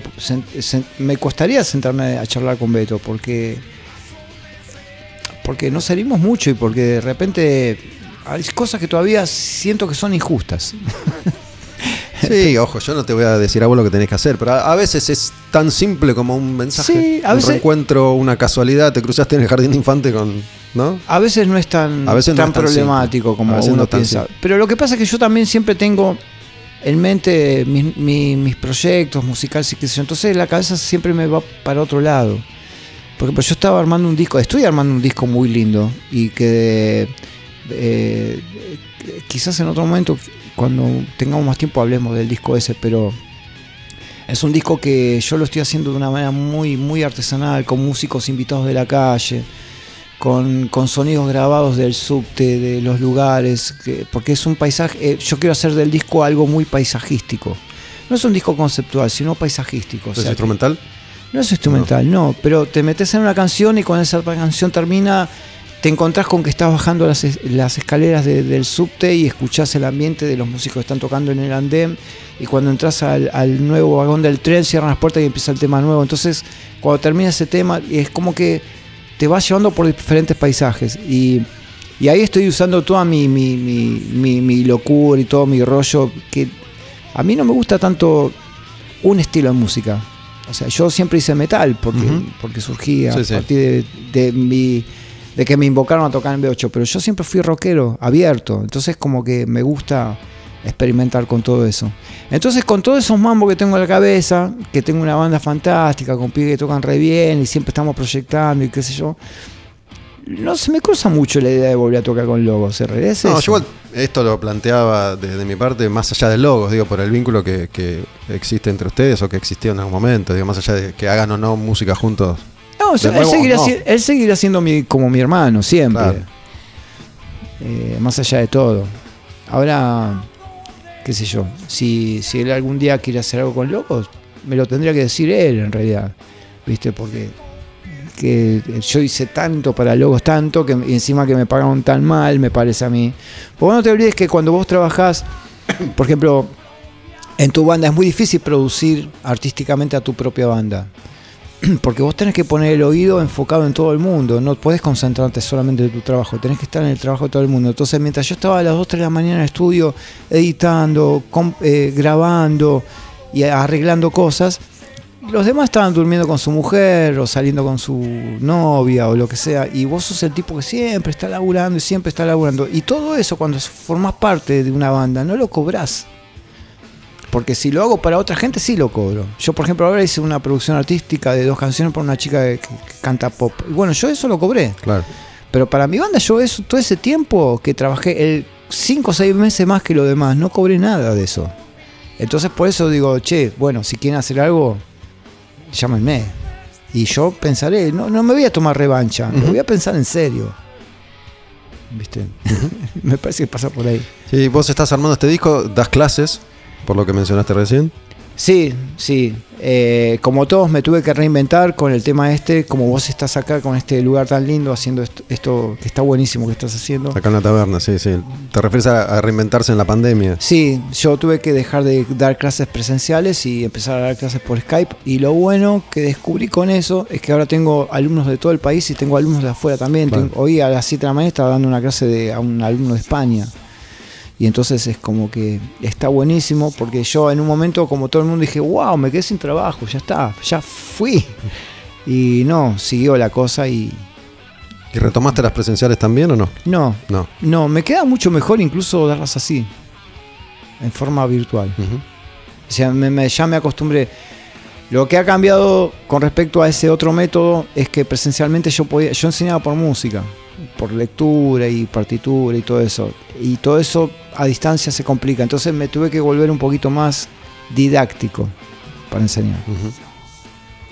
Tu, tu fe, digo, ese, ese camino que arrancó, como charlamos ya sobre el fin de B8, comienzo de Logos, fue modificándose. Eh, Seguramente que fue evolucionando, pero digo, ¿seguís ahí con esas convicciones? Sí, sí, yo como cristiano, Vos, sí, vos, sí, sí, sí. sí, incluso hace poquito hice un video, empecé a hacer videos así este, en mi canal de YouTube, porque un amigo mío, cuando yo me quedé sin pensé que me quedé sin trabajo, dije, ¿y ahora qué hago? Entonces un amigo mío me dijo, ¿por qué no haces unos videitos hablando de lo que la gente te proponga? Y de paso terminás comentando que das clase de guitarra y ahí empecé, y la verdad que tuvo razón, me dio una mano ¿Te porque... sirvió? Entonces, claro, entre las preguntas de la gente, yo, la gente me preguntaba cosas, yo digo, pregunten lo que quieran, y se armaban charlas que el único charlaba yo, la ventaja de hablar uno solo es que uno solo siempre tiene razón, ¿no? Entonces, ¿Esto por qué plataforma lo hacías? eh, por YouTube. ¿Por YouTube? Sí, sí. Eh, y ahí tengo en mi canal eh, de YouTube un montón de videitos que son muy cómicos, porque encima le doy como una comicidad a, la- a las cosas. ¿Tiene tu nombre el canal? Sí, Miguel Roldán. Eh, pero hay cosas que son muy cómicas. Y yo te digo la verdad, hasta que yo mismo no me río de mí mismo, no, no paro. ¿eh? Pero sí, hay veces donde hay gente que me preguntó, por ejemplo, un pibe me preguntó por qué le pusieron logos a logos y otro me preguntó qué quería decir la palabra logos. Entonces eso me, me- me dio pautas como para explicar un poco qué significaba logos, de dónde venía. Ah, si yo había leído toda la Biblia.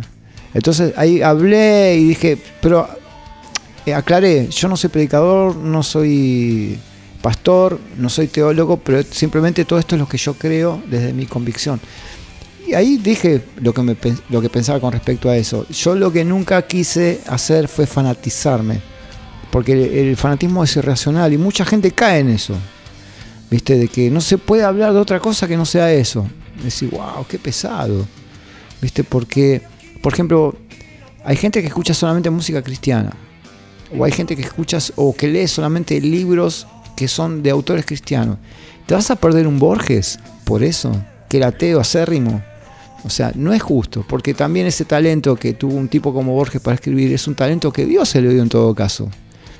Así que mi postura sigue siendo la misma, pero soy un tipo bastante abierto con respecto a lo que creo. Miguel, un placer, che, muchas gracias. Un, un gusto a- haber vuelto a charlar con vos después de, de tanto tiempo. Sí, igual yo estoy enojado con vos. no, no, gracias a vos y gracias por invitarme y cuando quieras estoy.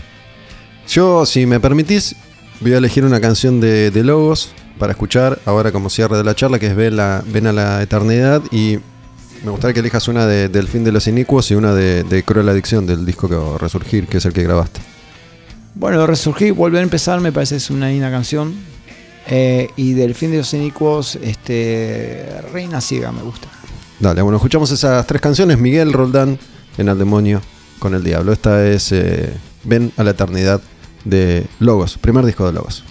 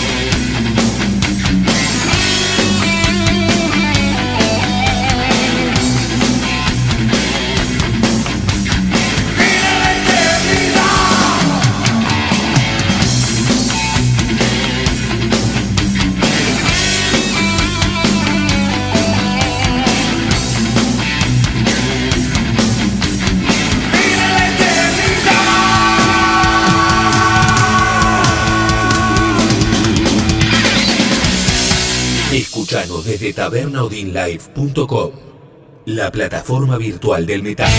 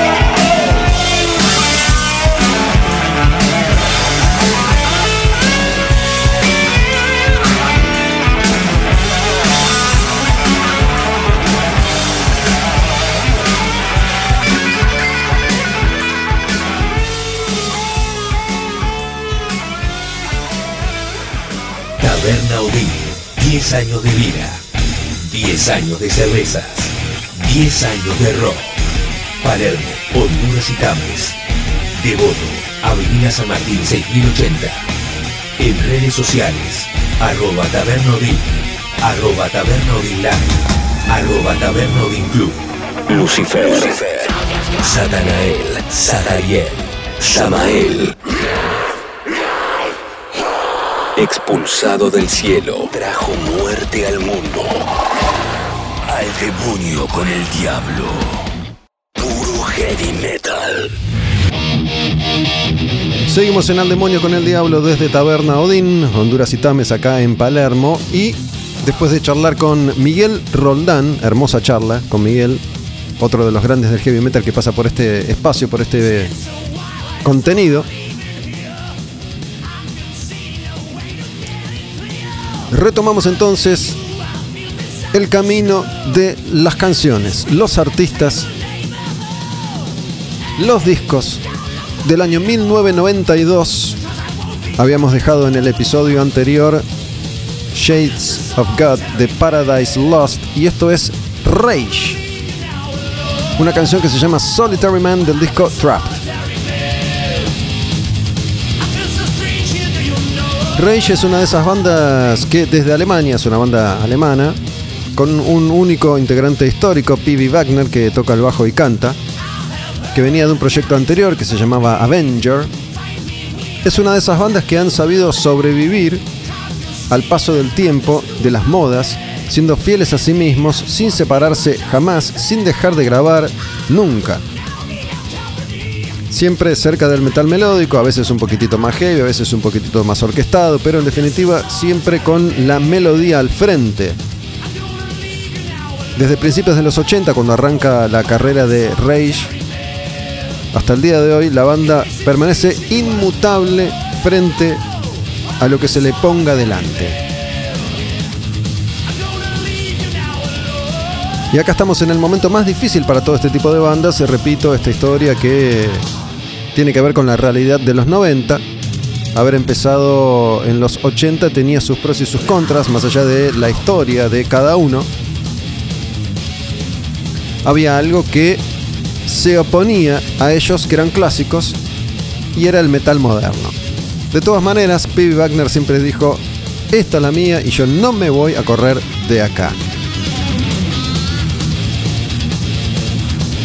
Y Rage, que es un grupo contemporáneo a otros de Alemania, como Creator, como Sodom, como Destruction, estaba más cerca musicalmente de Running Wild. Metal más clásico, más melódico.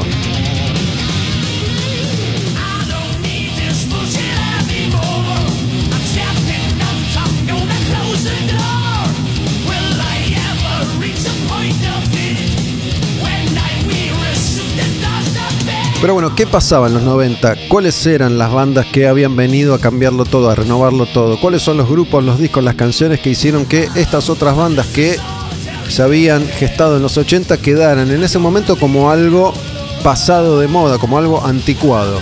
Bueno, una de las principales bandas a la hora de cambiarlo todo es esta que se llama Rage Against the Machine, que edita esta bomba neutrónica atómica, que es su primer disco del 92. Se llama Rage Against the Machine, como ellos, y está lleno, lleno de clásicos. Esta se llama Bomb Track.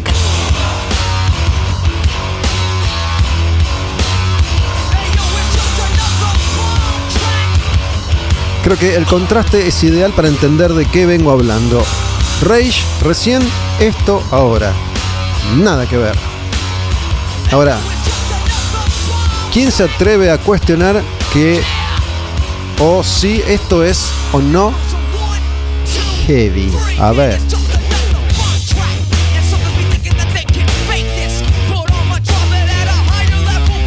Rage Against the Machine aparecía entonces como una explosión nuclear de sobre todo eso, furia.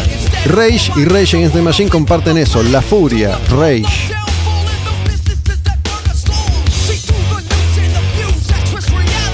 Y Rage Against the Machine es un grupo que se ubica entre Faith No More o los Peppers que estuvieron antes y lo que estaba gestándose en ese momento, me refiero a Korn Limp Bizkit.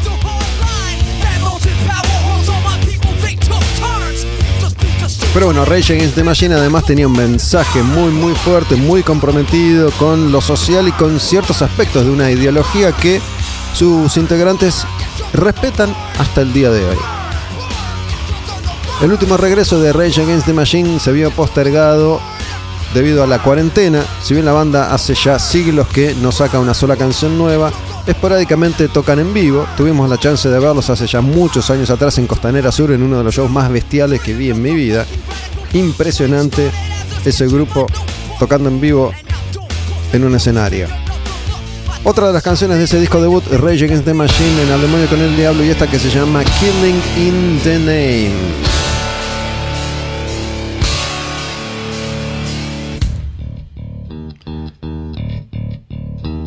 Y estos artistas que son todo espacio, ¿no?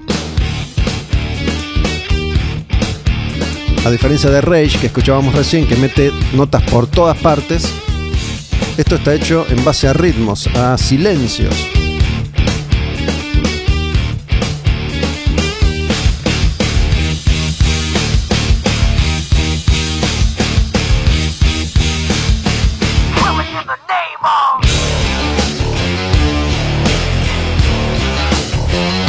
Killing in the Name, estamos repasando las canciones de ese disco debut espectacular que es el primero de Rage Against the Machine. Some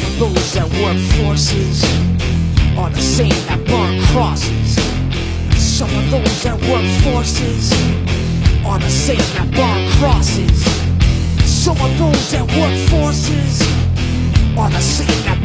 Bueno, aprovechando que estuvo recién Miguel Roldán y que hemos hecho un gran repaso por toda su historia y por momentos que hemos compartido y que hemos vivido juntos, cada uno desde su espacio, desde su lugar, yo me acuerdo cuando apareció esta cosa bestial que es Rage Against the Machine y en la redacción de la entonces revista Madhouse nos volvimos locos todos, porque esto de pronto aparecía.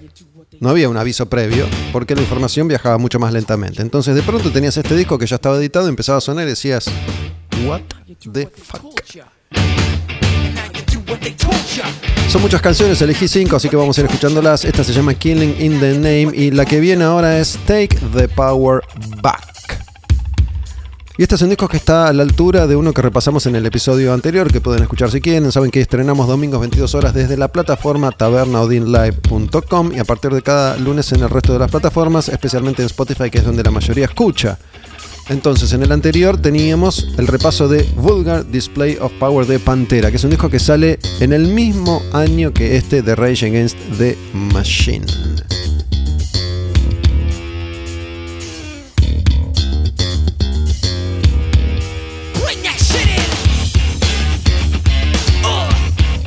Si bien ahora no tengo muy presente las fechas, Rage Against the Machine retomaría la actividad. Esto viene a colación de lo que decía entonces. Cuando el grupo estaba a punto de tocar en vivo, nuevamente cuarentena. Si bien todo es incierto, a esta altura, a este momento estoy en 20 de enero del año 2022 para aquellos que y aquellas que escuchan cuando se les da la gana, para que sepan en qué contexto histórico me estoy situando.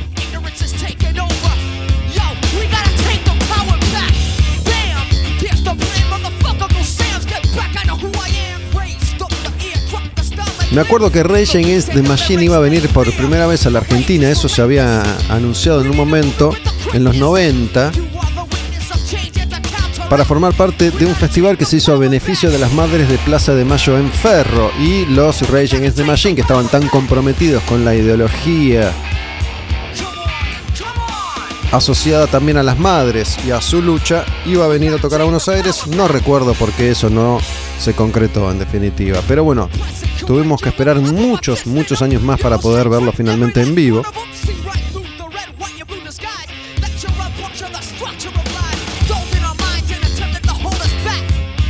Y vinieron a tocar todos los clásicos. Take the Power Back se llama esta canción. Otra de las que separé se llama Know Your Enemy, esta otra, y tiene esto que pudimos comprobar cuando los vimos en vivo, hace Tom Morello solo, solito, con su guitarra. Ahí no hay efectos especiales. El pibe empezaba a tocar los botones de la guitarra, me tiraba unos manotazos. Algo que vi en vivo, que yo no lo sabía, capaz que algún guitarrista así ya lo había estudiado, que me pareció muy interesante, era que el tipo en un momento desenchufaba la guitarra y con el cable que hacía masa, hacía ruido, ta, ta, ta, ta, ta, y después lo enchufaba de nuevo y seguía tocando.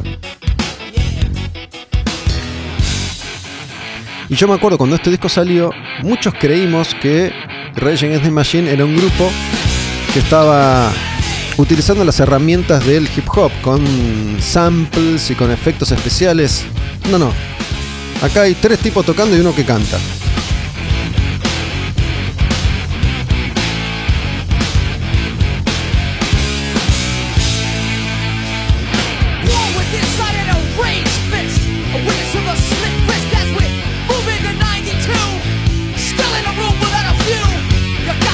Al demonio con el diablo, te seguimos contando la historia del heavy metal, la historia del metal argentino, contada por sus protagonistas y la historia del metal internacional, repasando todas las canciones de la década del 90. Las décadas anteriores ya fueron cubiertas, mejor dicho, la década del 80 ya fue cubierta.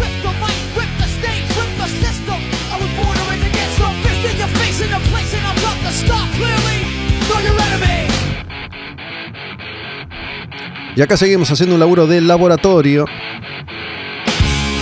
para que tengas una muestra de todo lo que fue importante en esta música año tras año. Va la última de Rage Against the Machine de este disco debut del 92 y se llama Wake Up.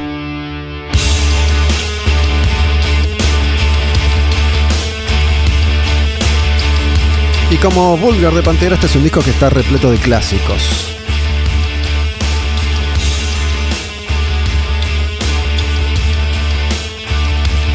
Sonaron Bomb Track, Killing in the Name, Take the Power Back, Know Your Enemy. Esta es Despertate, despertá. Wake up.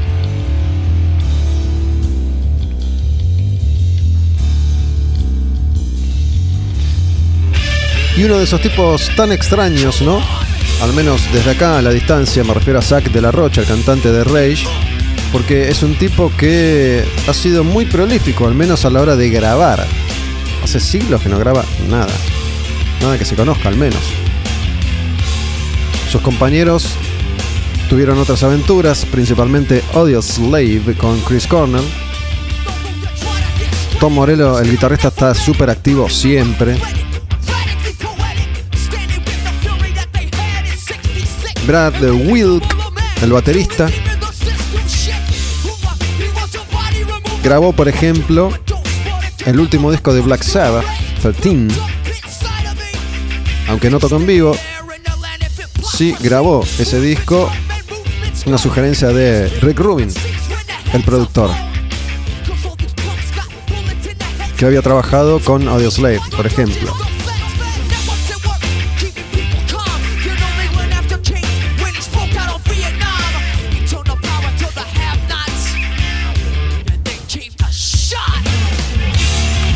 Y bueno, esto del orden de las cosas. Hace un ratito escuchábamos una banda de Alemania que se llama Rage y yo hice referencia, hablando de grupos de Alemania, a otros tantos y dije, Rage para mí se parece a esta banda que empieza a sonar ahora con un disco que es Pile of Skulls.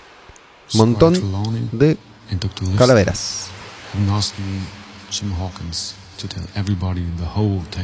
¿De qué estoy hablando? Estoy hablando de Running. Wild. Y esta canción que se llama Treasure Island, Isla del Tesoro, y Running Wild acá de lleno metido en eso que se convirtió en su nicho, hablar, cantar sobre piratas. Mientras escuchamos toda esta introducción que tiene que ver con una historia, elegí este tema porque me gusta, así que bueno, bánquense esta intro, ya va a llegar la música, que es lo que en definitiva nosotros queremos escuchar. Seguimos repasando las canciones del año 1992. Lo que seguimos haciendo es contándote la historia del heavy metal desde Taberna Odín.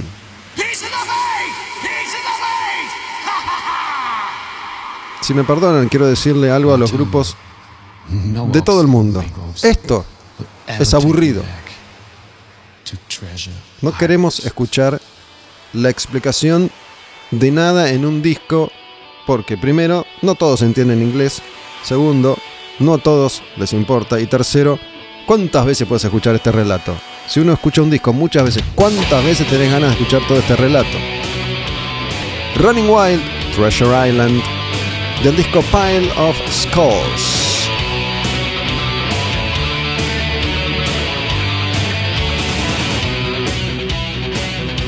Y el sonido clásico de la banda,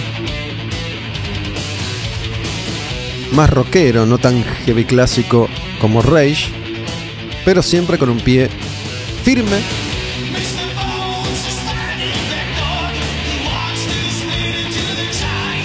en la melodía.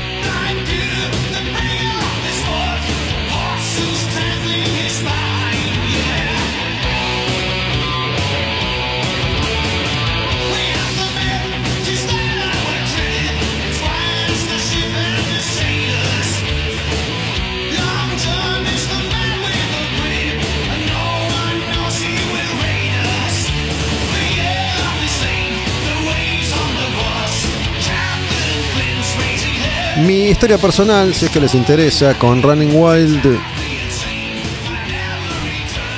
tiene sus altos y bajos. Yo conocí la banda cuando arrancó, cuando sacó sus primeros discos. Branded and Exiled y Gates to Purgatory, que son discos distintos al Running Wild clásico que íbamos a conocer después. Pero en eh, la primera mitad de los 80 aparecía esta banda de Alemania sacando esos discos que eran discos muy preciados para los fans del metal under del mundo y después el grupo iba encontrando este que como les decía es un nicho, con este sonido y con las historias de piratas. No he escuchado ningún otro disco de Running Wild, si bien los he escuchado todos, con tanto detenimiento como esos dos anteriores. Y esos dos anteriores, esos dos primeros, quiero decir, tienen para mí un valor extra que tiene que ver con haber vivido esa etapa y con haber vivido esa época. Entonces, de alguna forma siempre me asocié, hablando de Running Wild en particular, con ese sonido. Pero, cada vez que me tomo el tiempo de escuchar otros discos de Running Wild, sobre todo en los 90, que, repito, fue una etapa tan difícil para el heavy clásico, y Running Wild como Rage, no se bajaron nunca de el heavy metal. Hay material ahí para, para descubrir si no lo han hecho todavía. Pero nosotros tenemos que seguir descubriendo artistas y avanzando en eh, las canciones del 92 y ahora nos metemos con Blood Ritual de Samael. Metal un poco más extremo. No había aparecido todavía nada del Death Black de la época. Samael sacando este nuevo disco, que es eh, uno de sus grandes clásicos. ¿no? Samuel también tiene muchas etapas distintas y cada persona que gusta de ellos elige su favorita. Beyond the Nothingness se llama esta canción, el disco es Blood Ritual.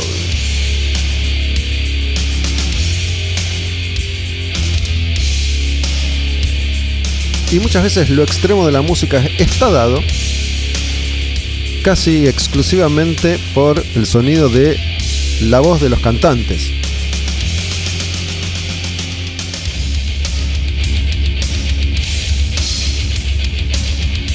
Si bien esto es heavy, qué sé yo, le pones la voz de Lemmy y se parece un poco a Motorhead.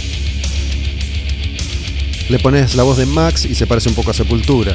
Pero le pones la voz de Samael y se parece a ellos.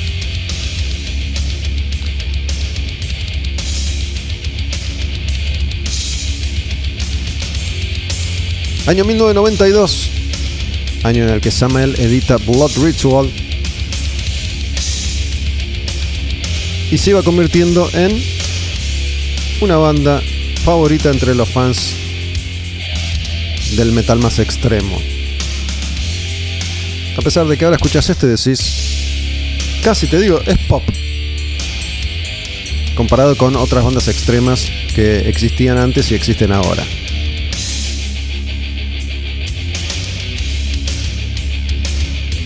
Hasta puedes sacudir la cabecita y todo. Pero ahí está, la voz podrida. Toma.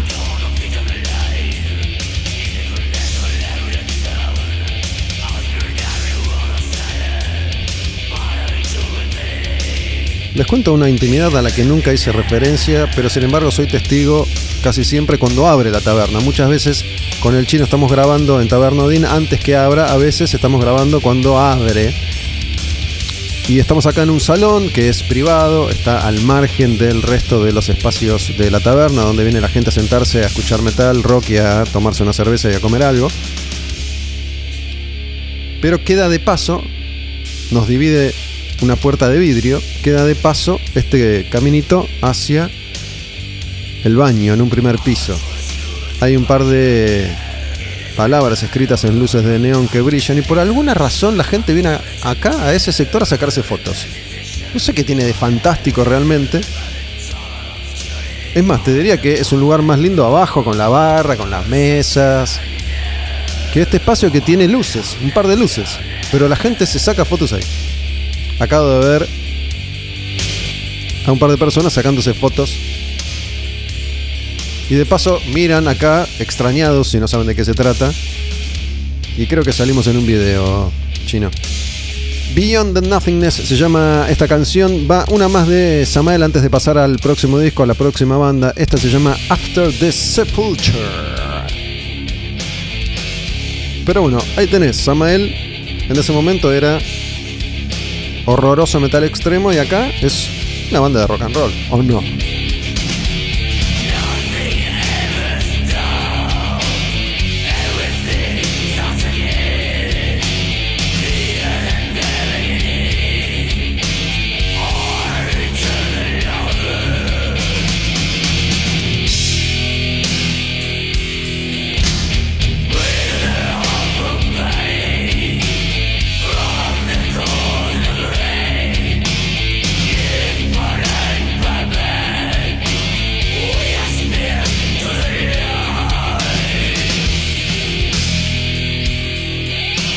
Otra de esas bandas eternos, incansables luchadores que nunca detuvieron su marcha y que desde 1979 a esta parte han tocado en vivo y han grabado discos sin parar jamás, más allá de los cambios de formación.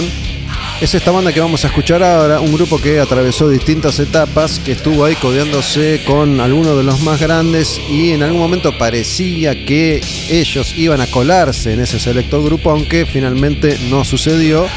Y después de experimentar en los 90, Saxon seguía vivo y editaba un disco nuevo que se llama, igual que esta canción, Forever Free y el clásico silbido de Biff Byford, su cantante.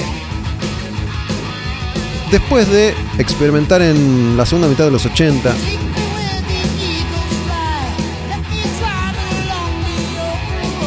con un sonido más pop, más accesible, más producido, tratando de pegarla en Estados Unidos y fracasando,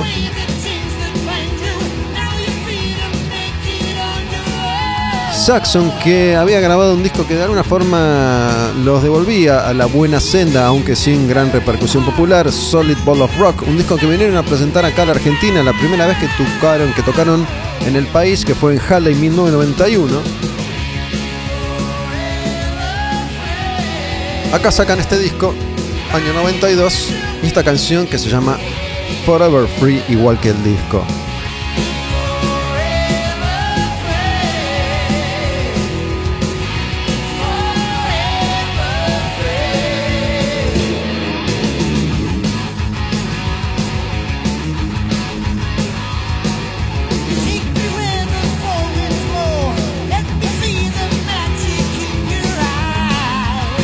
Un disco más rockero que melódicamente remite, me parece a mí, al sonido clásico de la banda, pero el sonido es más accesible que esa etapa inicial, aunque un poco más crudo que esta etapa de experimentación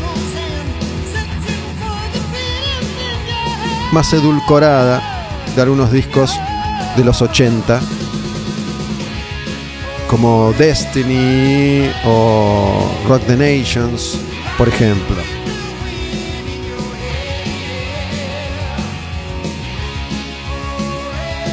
Suena, suena como raro, suena como flaquito, como chiquito, ¿no? Si lo comparás, por ejemplo, con Rage Against the Machine. Pero es una canción ganchera. Seguimos avanzando, volvemos a Alemania, esta banda que yo ya mencioné que se llama Sodom. Otro de esos grupos, hoy parece que la historia viene por acá, que no se rindieron, que no dijeron vamos a cambiar de sonido, vamos a experimentar con cosas raras que nuestra gente no va a entender, no. Vamos a seguir en la nuestra, vamos a seguir grabando discos de thrash metal, vamos a seguir haciendo lo que siempre hicimos, que es lo que nuestro selecto grupo de seguidores, que no son tantos pero son, quieren escuchar. Sodom y el disco Tapping the Vein. Y esta canción que se llama One Step Over the Line.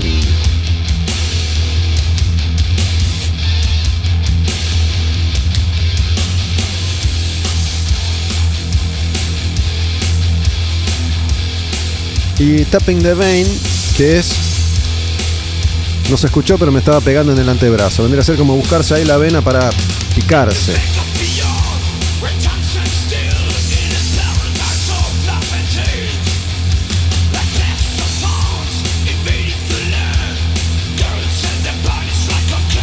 Todas estas bandas estaban pasando por su momento de mayor dificultad, ¿no? Rage, Running Wild, Saxon, Sodom, bandas que estaban asociadas, repito, a los 80, al momento clásico del heavy metal y que en los 90, con el advenimiento de todo eso que era nuevo, quedaba un poco de lado. Aunque sobrevivieron y al día de hoy siguen tocando todos, siguen grabando todos, siguen editando todos, siguen girando todos. Si bien son en su mayoría ya señores bastante, bastante grandes, todos pasaron los 60.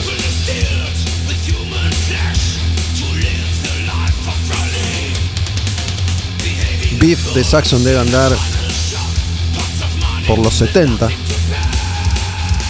Ahí, cerca. Gran amigote de Lemmy, por ejemplo. Saxon Motorhead eran las dos grandes bandas inglesas antes de Judas Maiden. Antes de que Judas Maiden triunfaran.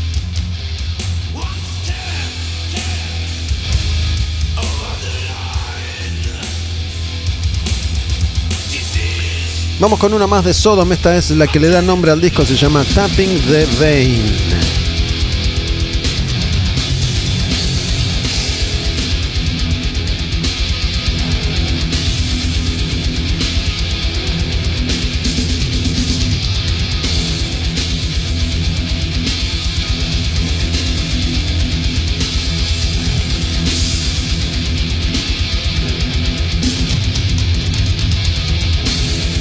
Curiosamente estos son grupos que están muy activos y que acaban de sacar material nuevo.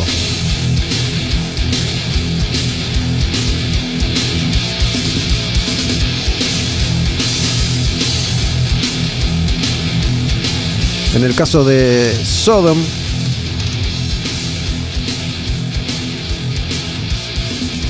sacaron un último disco hace un par de añitos menos, que se llama Genesis 19. En el caso de Saxon, por ejemplo, que nunca ha dejado de grabar, repito, acaban de sacar un single nuevo que se llama Remember the Fallen, de un disco que es Carpe Diem.